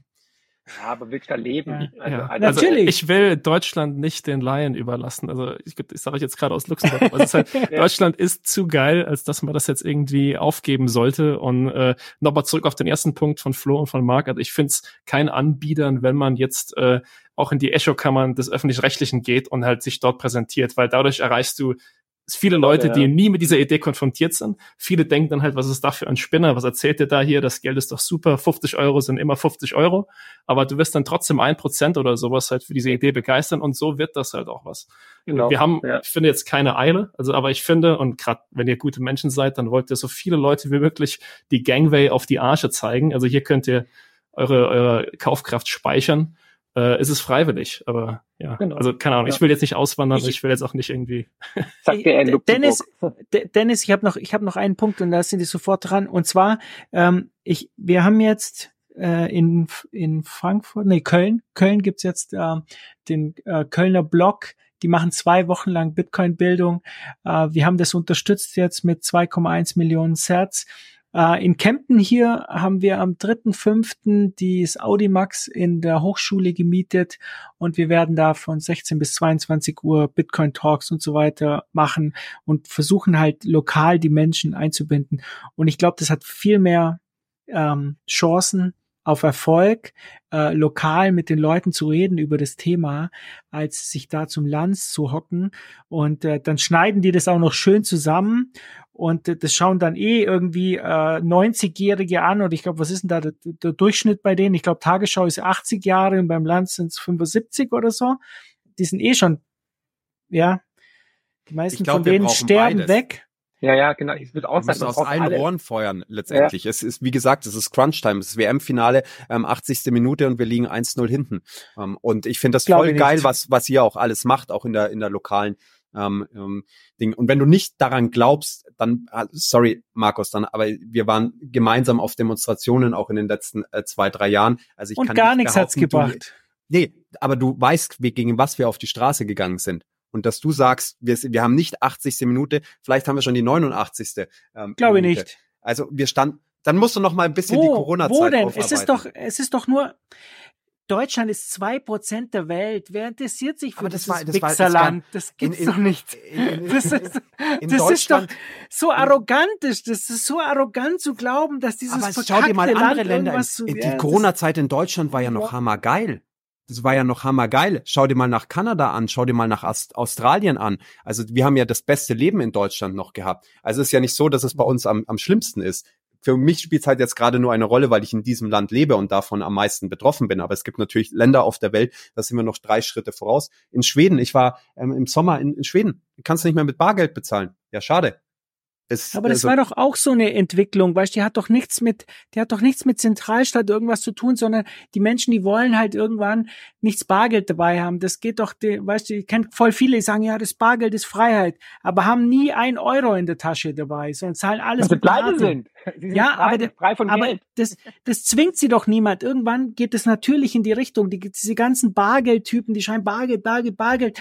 In Wirklichkeit machen die Menschen freiwillig zahlen sie mit der Karte und entweder bringen wir einen Bitcoin bei oder sie, sie.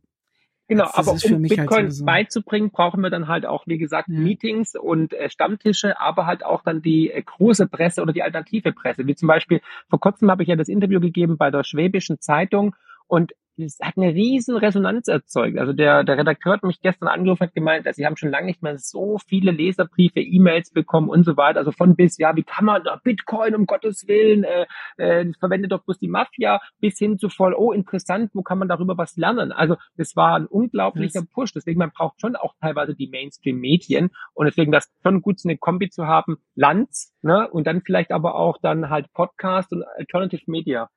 Ja. Also ich weiß noch, sage ich da nur. ja, ich weiß aber noch, als was ich als Terra Hash im Bayerischen Rundfunk war, das, das Video ging dann um die Welt, das war überall zu sehen. Und dann halt, klar, im Bayerischen Rundfunk sind halt auch Leute, die dann sagen, zum Halving wird der Bitcoin-Preis nochmal halbiert. Das ist halt, Ja. du hast halt beide Welten. Ja. Und ja, wenn sich's Ist so. anbietet, nimm's mit. Aber nochmal, bei jedes Mal, wenn nur ein Prozent hängen bleiben, egal wer, egal wo, dann ist es doch schon ein riesen Erfolg, weil steter Tropfen hüllt den Stein. Sage Deswegen- ich auch. Aber jedes Mal, Markus, jedes Mal, wenn ich ja. irgendwo bin, Florian kann es bestätigen, Ja. wenn wir irgendwo essen sind oder irgendwo, ich sag immer, wenn sie sagen, wir wollen sie zahlen, sage ich jedes Mal Bitcoin. Weil irgendwann, dann kriegt es die Leute so sehr, ich habe schon hier, also der Italiener Tabisca, der, äh, die, die, die, die sind schon kurz davor, Bitcoin anzunehmen und die sind auch begeisterte äh, Bitcoinistas, ja, aber du musst die Leute einfach so lang nerven mit dem Thema und deswegen ist auch wichtig, vielleicht mal eine, ein Hoodie zu tragen, wo das Bitcoin-Emblem drauf ist oder halt Bücher zu schreiben und so weiter. Eine Geschichte noch, die ganz witzig war, ähm, ich war im Osiander, ähm, das ist eine große Buchkette in Süddeutschland. Und dann war ich ganz verwundert, dass unser Buch nicht auf der Bestsellerliste war. Und dann habe ich gesagt, ja, wo ist das denn? Dann war es ganz oben, dritter Stock, ganz hinten in der Wirtschaftsabteilung. Und dann habe ich gefragt, ja, warum das hier unten liegt. Dann sagt doch die Dame zu mir, O-Ton, ja, der Filialleiter will, will, will Bitcoin nicht supporten. Der will nicht, dass es äh, praktisch von den Leuten ge gesehen oder gekauft wird. Ich war fassungslos. Also gegen so einen Scheiß musst du ankämpfen. Da steht dann irgendein ganz anderes Buch, ja, ähm, irgendwie ähm, ähm, abnehmen oder damit Charme oder so ein Dreck, ja. Also wir haben halt viele widerspenstige ähm, Gegner und Leute, die halt Bitcoin einfach doof finden. Ist so. Aber dann hast du dein Buch selbst dahingestellt, oder wie ist Ja, natürlich. Ich habe mich hingestellt. Ich habe noch einen nächsten Buchtitel für euch. Das passt nicht ganz äh, in die in die Wortreihe rein oder wie ihr sonst eure Bücher bezeichnet. Aber Sparen mit Charme wäre dann vielleicht ja äh, so artverwandt, da kann man das vielleicht verwechseln. Ähm, ich wollte in den vorherigen äh, Deutschland ist geil Chorus gar nicht so einstimmen, weil das wird ja heutzutage gerne mit nationalistischen Tendenzen äh, Echt? Ja. ja assoziiert. Nazi! Nichts, li nichts liegt mir ferner als das. Nichtsdestotrotz glaube ich und da wäre ich jetzt dann halt wieder auch bei einem gesellschaftlichen Thema, wo sich das alles vielleicht in eine positivere äh, Richtung entwickeln lässt.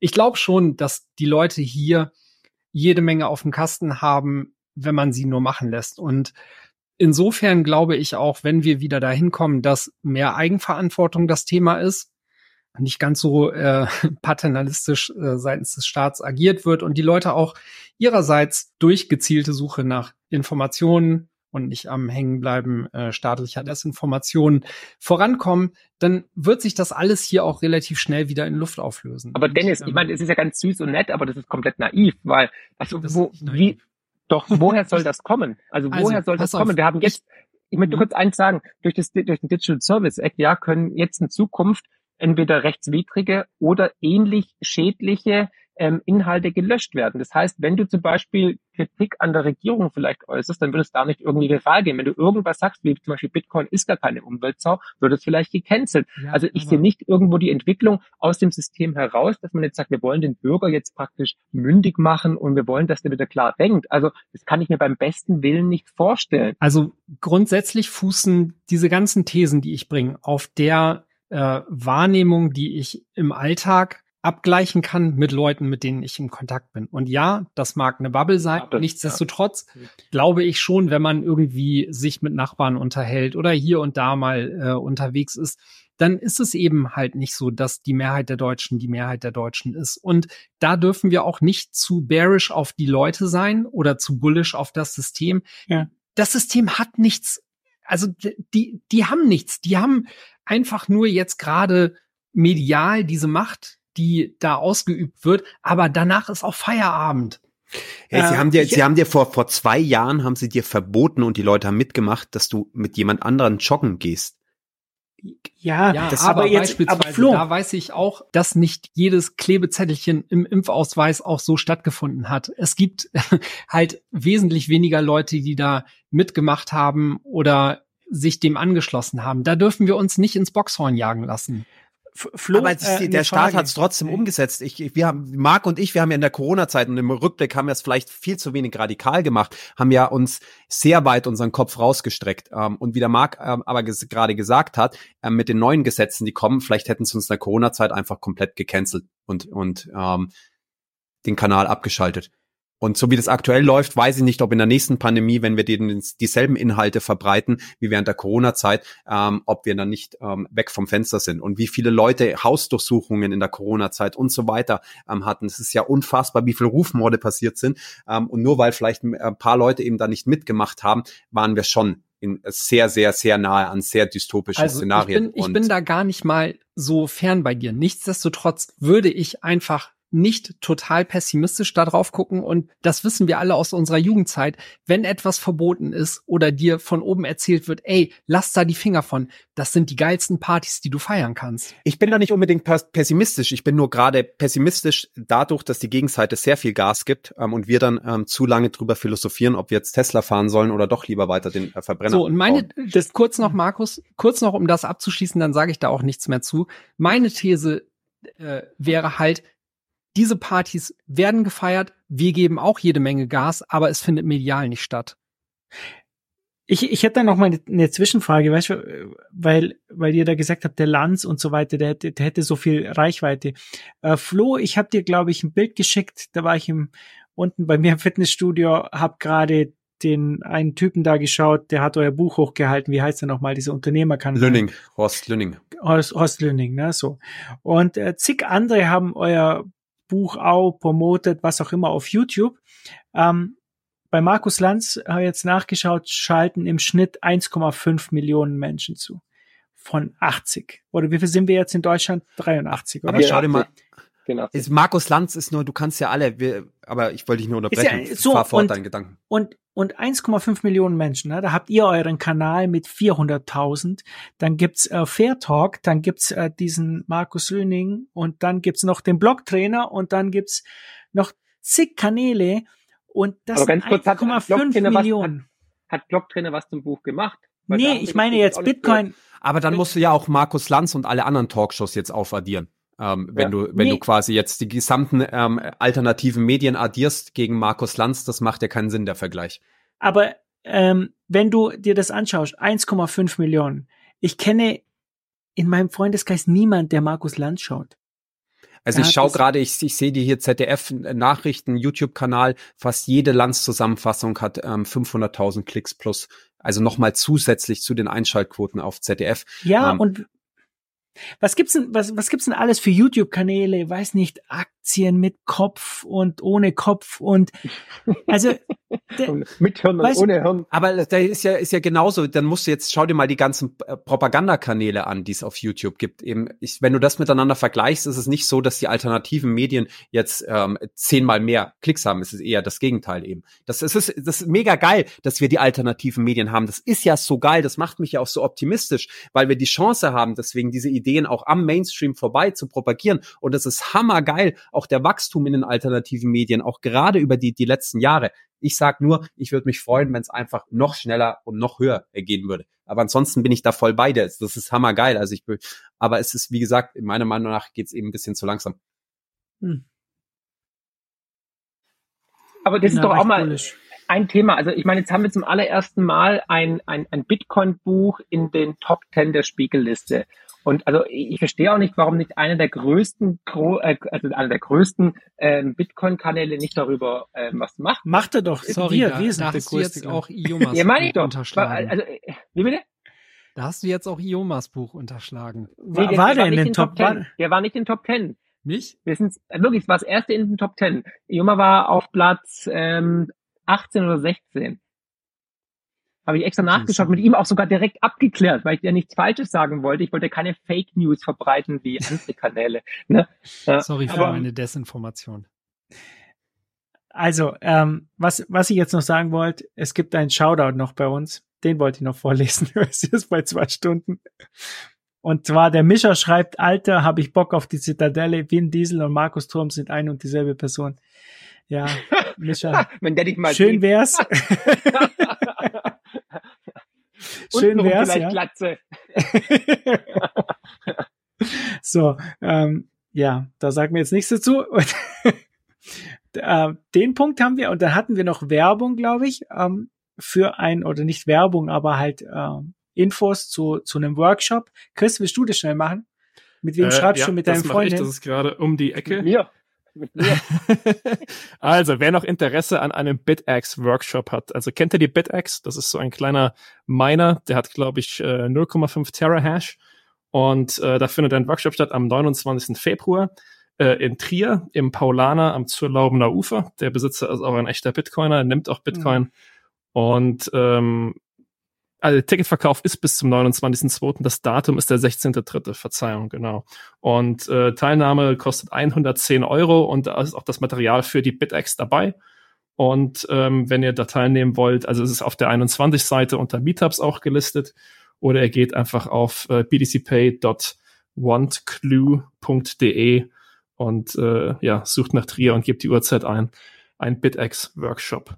So, und zum Schluss hätte ich noch eure Wie Einschätzung Schluss? gerne. Ist nur erst jetzt an, am Anfang hoffe ich mal. Ey, Sag mal, jetzt sind wir heiß. So, und zwar ähm, habe ich eine Frage zur, zur Entwicklung jetzt. Das will ich eure Einschätzung sehen. Jetzt nicht irgendwie ein Rumgelaber, sondern äh, zum einen Bitcoin-Preis. Wo geht der hin? Ähm, sagen wir mal Ende des Jahres oder der Höchststand dieses Jahres. Und die zweite Frage, ähm, wie seht ihr die wirtschaftliche Entwicklung, Börse und so weiter, wenn es jetzt da draußen, da draußen Leute gibt, die jetzt nicht all in Bitcoin sind, sondern irgendwie Aktien haben oder Anleihen oder äh, Sparbuch oder was auch immer, Also Short Ähm, Bitcoin. Short Bitcoin sind, äh, was sollen die machen? Sollen die irgendwie in Aktien, Anleihen investieren, was auch immer? Also, dann leg mal los. Marc, Bitcoin-Preis. Ende des Jahres. Also wir werden dieses Jahr auf jeden Fall nochmal äh, neues Hoch sehen und dann geht's auch wieder runter. It goes up and goes down. ja, so einfach. kennen wir den Bitcoin-Bär. Der Bitcoin-Bär, genau. Marc, es wurde auch eine Frage gestellt aus der Community, die deinen Newsletter folgt. Rückst du ab von deiner Empfehlung, mit dem Bitcoin-Kauf zu warten, bis dieser wieder auf 35.000 Euro steht? Oder würdest du sagen, jetzt wäre der Zeitpunkt für einen Euro-Cost-Averaging? Hm, ähm, also tatsächlich sieht es gerade sehr gut aus, also sehr bullish aus, weil wenn du überlegst, Wall Street will gerade 9000 Bitcoin pro Tag kaufen. Wir wissen, 900 werden gerade mal ähm, generiert per day. Parallel ähm, sehen wir, dass das Sentiment eigentlich noch sehr, sehr ja, normal ist, also nicht überbullish. Ähm, die Google-Suchanfragen sind ähm, nicht wirklich außerordentlich hoch. Also eigentlich steht einem neuen Allzeithoch, vielleicht sogar vorm Halbing, nichts im Wege. Aber da kann natürlich der Börsenmarkt dem Ganzen noch einen Strich durch die Rechnung machen. Ähm, wenn ich gar nichts hätte, würde ich jetzt natürlich schon mal eine kleine Tranche setzen. Aber wer schon dabei ist, würde ich jetzt erstmal abwarten, weil der Preis wird auch wieder mal runterkommen. Die Frage ist halt, geht jetzt nochmal auf 35 runter oder steigen wir jetzt auf 90 und dann geht er noch auf vielleicht 50 oder 55 runter? Das ist halt die große Frage. Ne? Aber wer langfristig denkt, kann sowieso kaufen. Man könnte auch sagen, wertvoller wird der Euro auch nicht mehr. Nee, nee. Also das Schöne ist ja, also Bitcoin ist ja volatil, ne? aber halt nach unten und nach oben und der Bitcoin, äh, der Bitcoin, der, der Euro nur nach unten. Ne? Und die zweite Frage jetzt, äh, wie siehst du jetzt den Aktienmarkt? Was glaubst du, dieses Jahr sehen wir weiter steigende Kurse? Bleibt so? Geht's nach unten und so weiter? Was würdest ja. du da empfehlen? Also nach wie vor, also glaube ich, dass wir jetzt in den nächsten Monaten schon mal eine Korrektur sehen werden am Aktienmarkt. Ähm, wir haben am 11. März ähm, läuft offiziell das ähm, Bank äh, Terming Funding Program der Fed eigentlich aus das wird spannend, ob sie es wirklich durchziehen, weil die amerikanischen Banken, die haben ja knapp eine äh, Billion Dollar in unrealisierten Verlusten durch die Anleihen in den Büchern stehen. Parallel ähm, müssen über das BTFP-Programm, ähm, das sind ungefähr 170 Milliarden, die da reingepumpt worden sind, ist teilweise schon wieder rückläufig, aber ob die wirklich die Liquidität daraus ziehen, mal gucken, bin ich gespannt, ob die es wirklich durchziehen, aber das könnte schon ein Knackpunkt werden. Und die Bewertungen an den Börsen sind also bei den Magnificent Seven natürlich schon jenseits von Gut und Böse, beim generellen Markt eher jetzt nicht. Also das KGV beim S&P ist ungefähr 20, bei den Nasdaq werden 30. Aber ähm, das sind schon ein paar Werte natürlich jetzt exorbitant gestiegen. Deswegen kann ich mir schon gut vorstellen, wenn jetzt was passiert wieder im, im, im Banken, in der Bankenwelt oder auch geopolitisch, wenn es da weiter eskaliert, kannst du zu einer deutlichen Korrektur kommen. Und ich habe es ja auch schon ein paar Mal gesagt, ich meine, alle waren so bullish auf Zinssenkungen im März und nichts ist passiert. Jetzt haben wir sie geschoben schon auf, auf Juli. Und das wird den Markt schon enttäuschen, wenn die alle jetzt darauf gehofft und gewettet haben. Alle haben sich mit Anleihen, mit Anleihen vollgesaugt. Alle waren ultra bullish. Und wenn die jetzt auf der falschen Seite von dem ganzen Trade stehen, dann wird vielleicht mal auch Ernüchterung im Markt ankommen. Deswegen denke ich schon, dass wir eine Korrektur sehen. Und diese Korrektur könnte natürlich auch dann dafür sorgen, dass halt dann auch Bitcoin nochmal äh, in Richtung Süden tendiert. So, Chris, deine Einschätzung meine, ich soll jetzt auch eine Preisprognose machen. Also ja, mache, genau. Ich mache hier keine TA, also der, der Preis wird höher sein als jetzt. Äh, nach oben offen. Fiat hat keinen Bottom. Äh, ja, also jeder, der jetzt noch keine Bitcoin hat, äh, ja, so, so günstig kannst du sie nicht mehr kaufen, meiner Meinung nach. Aber äh, ja. Euro Cost Averaging ist meine Empfehlung. So, Flo, ähm, ich glaube, dieses Jahr neues, neues Allzeithoch, wenn du am Jahresende mich, mich fragst, das ist schwer zu sagen, aber ich sage mhm. jetzt mal 80.000 Dollar. Wenn das passiert, was der Markt gerade gesagt hat, dass wir ein neues Allzeithoch vorm Halving sehen, was ja noch nie passiert ist, glaube ich, dass wir am Ende des Jahres nicht mehr auf Allzeithoch stehen, weil dann würde dieser Zyklus deutlich schneller gehen und es ist, es ist angenehmer in den Finanzmärkten. Es ist immer nachhaltiger, wenn du langsamere Steigerungen hast. Wenn du extrem schnelle Steigerungen hast, dann kommt es auch wieder schneller runter. Und deswegen würde ich mich freuen, wenn wir vorm Halving tatsächlich kein neues Allzeithoch sehen, sondern das erst später im Sommer kommt. Aber das ist letztendlich nicht in unseren Händen. Aber das ist meine Einschätzung ähm, dazu. Und zu der anderen Frage ist, und das glaube ich zeigt auch so ein bisschen, wie early wir nach wie vor sind. Marc und ich waren letztens in einem, war auf einem anderen YouTube-Kanal und haben die Frage gestellt bekommen, wie würdet ihr prozentual ähm, eure Assets aufteilen, wenn ihr nur drei Anlagemöglichkeiten habt? Das war der S&P 500, das war Gold und das war Bitcoin. Und ich habe argumentiert, dass, weil der S&P 500 gerade auf Allzeithoch steht und ähm, das Chance-Risiko-Verhältnis da nicht so gut ist, dass ich 0% in Aktien äh, gehe. Ich gehe 70% in Bitcoin und 30% in Gold. Und das hat in den Kommentaren einen schönen äh, Shitstorm verursacht. Und ich glaube, ich habe keinen einzigen positiven Kommentar für diese Aussage bekommen. Was denkt er sich denn, äh, nicht in produktive Assets zu investieren? Und wie kann er nur empfehlen, ähm, im, im Bitcoin ähm, einzusteigen? Und ähm, ja, dementsprechend, glaube ich, zeigt das noch, wie, wie early wir sind. Und ähm, S&P 500 ähm, wird, glaube ich, auch sehr große Auswirkungen aber auf Bitcoin ähm, kurzfristig haben. Und ich glaube, wenn am Ende des Jahres Bitcoin auf 80.000 oder höher steht, dann hat sich auch der Aktienmarkt overall gut gehalten. Und wenn wir eine große Korrektur im Aktienmarkt dieses Jahr sehen sollten, dann wird sich das auch eher zumindest kurzfristig leider negativ auf den Bitcoin-Preis auswirken. Aber das, was wäre das? Eine geniale Nachkaufchance. Exakt. Deswegen, Chris, Dennis, pass, pass lieber auf und warte ab. halt dein Pulver trocken. der hat doch kein, der hat, nur, hat kein Pulver mehr. Ich habe kein Fiat. Dennis, was sagst du? Ich glaube, ich glaub, wenn es sich zuspitzt, dann macht Bitcoin das, was die wenigsten erwarten. Von daher glaube ich, ist es ein gutes Rezept, langfristig oder mittelfristig dazu überzugehen, Bitcoin zu verdienen, das zu behalten, was man sparen kann, den Rest in ein gutes Leben zu investieren und dann wird das schon laufen. Sehr Das war gut. ein perfektes Schlusswort. Aber halt, ja, aber meine, muss- meine Prognose muss ich Genau, machen. die will doch keiner hören.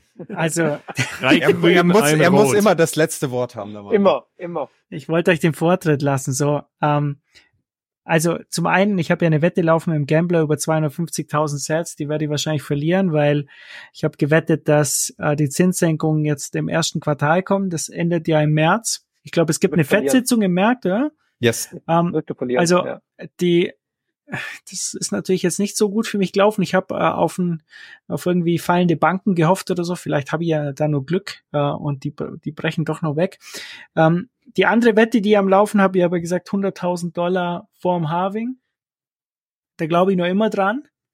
Ähm, und, und zum S&P 500 äh, ich glaube, wenn wir den Zinszyklus sehen werden, also wenn die anfangen, die Zinsen wieder zu senken, dann äh, wird es ähm, eine Verschiebung geben von Aktien auf Anleihen und das wird dann den S&P einbrechen lassen.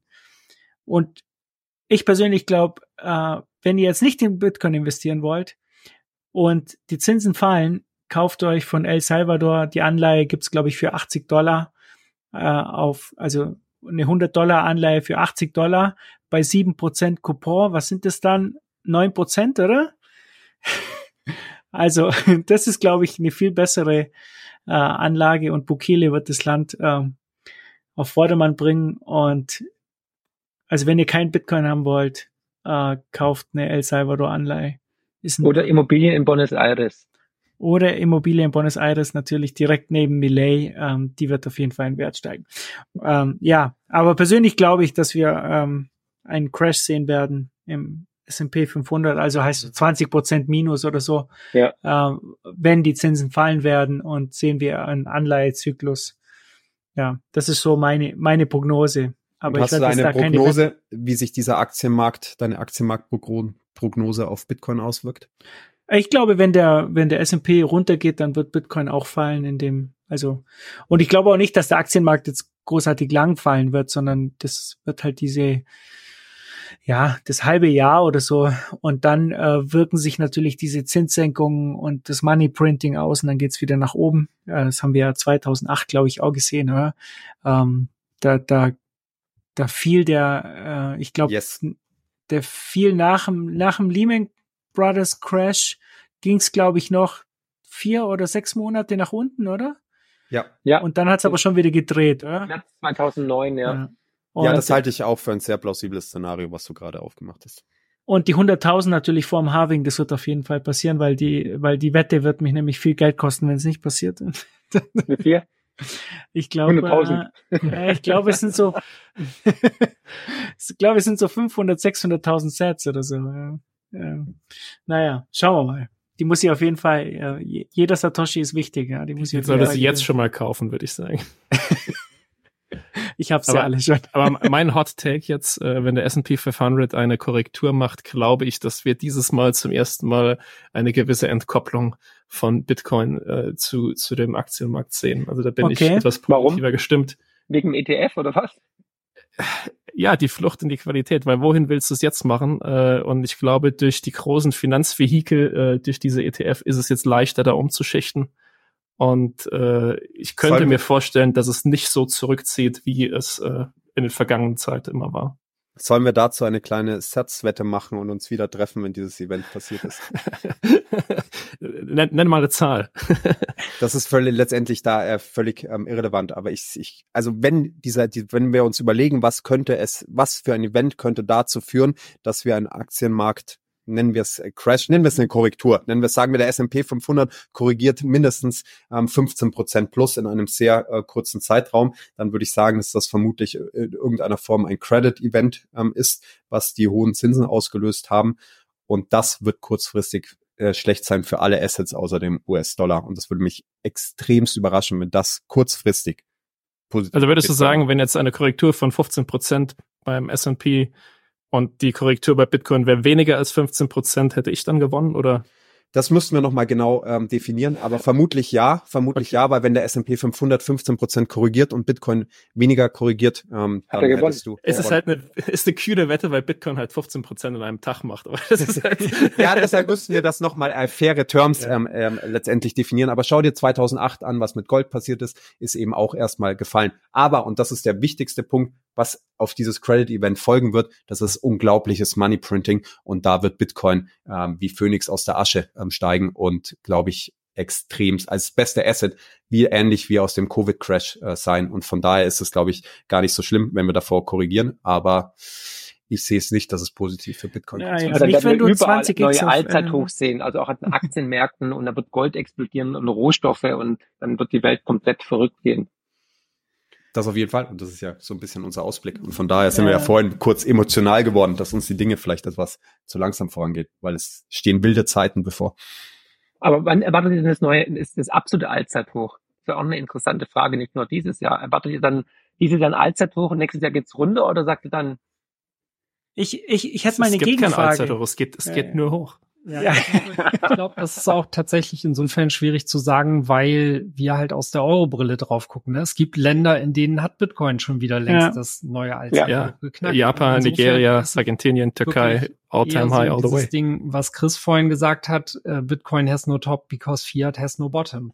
Ja. ja und ja. Ähm, ich hätte äh, da auch noch einen Take dazu. Ich, ich frage mich halt immer, die, dieses ganze ähm, die, diese ganze Vergangenheit, die kennen wir jetzt schon. Flo hat vorher gesagt, ja, also das Alltime high wurde erst nach dem Halving immer erreicht und so weiter. Ähm, ich frage mich halt da, wenn die ganzen Marktbeobachter äh, das ja kennen, ja, also ich kenne äh, diese Tatsache, ihr wahrscheinlich auch und alle anderen. Und da ist halt jetzt dann die Frage, ähm, ob da nicht alle dann schon vorher super bullish sind und ich sehe diese ganzen Charts und alle, alle schauen auf, auf die Vergangenheit und sagen, und hier sind wir durchgestartet, nach dem Halving geht's hoch und so weiter. Ähm, könnt ihr mir gut vorstellen, dass es diesmal etwas anders wird. Dass es vielleicht auch vorher hochschießt. wird, äh, macht Bitcoin das, was die wenigsten erwarten. Das kann ich mir auch äh, sehr gut vorstellen, genau aus den Gründen, ähm, Markus, weil auch, ich glaube, der Dennis hat es vorhin gesagt, die Märkte machen gerne auch das, was die wenigsten erwarten. Nur ich glaube eben, und das siehst du in, in allen Anlageklassen, wenn du einfach zu schnell steigst, ähm, und wir sind jetzt nicht im absoluten ähm, Bitcoin-Superzyklus, dann wird halt Bitcoin danach auch nochmal heftigst ähm, korrigieren. Und ähm, schau dir alle Aktien an von der, von der Internetblase, schau dir die Cannabisblase an, schau dir die Solarblase an. Wenn du diese ganzen Aktienkurse dir anschaust, diese extremen ähm, Anstiege, sie haben sie alle korrigiert, ohne, ohne Ausnahme. Und ähm, vielleicht ist Bitcoin jetzt wirklich im Supercycle und wir gehen auf 500.000 äh, bis 2026. Aber ich befürchte, wenn es, ich, ich wäre ein größerer Fan davon, wenn wir ein bisschen beständigeres ähm, Wachstum hätten und jetzt nicht zu schnell auf den Allzeithoch gehen. Aber wie gesagt, das liegt eh nicht in Aber das ist ein ganz guter Punkt. Also nur mit Cannabis kann man all-time high sein. yeah. Dem haben wir nichts mehr hinzuzufügen. Ja, der, der, das war, nehmen wir als Schlusswort. Vielen, vielen Dank euch. Ja, hat wieder Spaß gemacht. Und äh, ich hoffe, äh, den Zuhörern auch. Zwei Stunden zwölf sind wir hier. Wir brauchen noch, wir brauchen noch ähm, neun Minuten. Kommt 20, 21. Der Nee, längste. Podcast aller Zeiten. Habe ich doch gesagt. Der längste.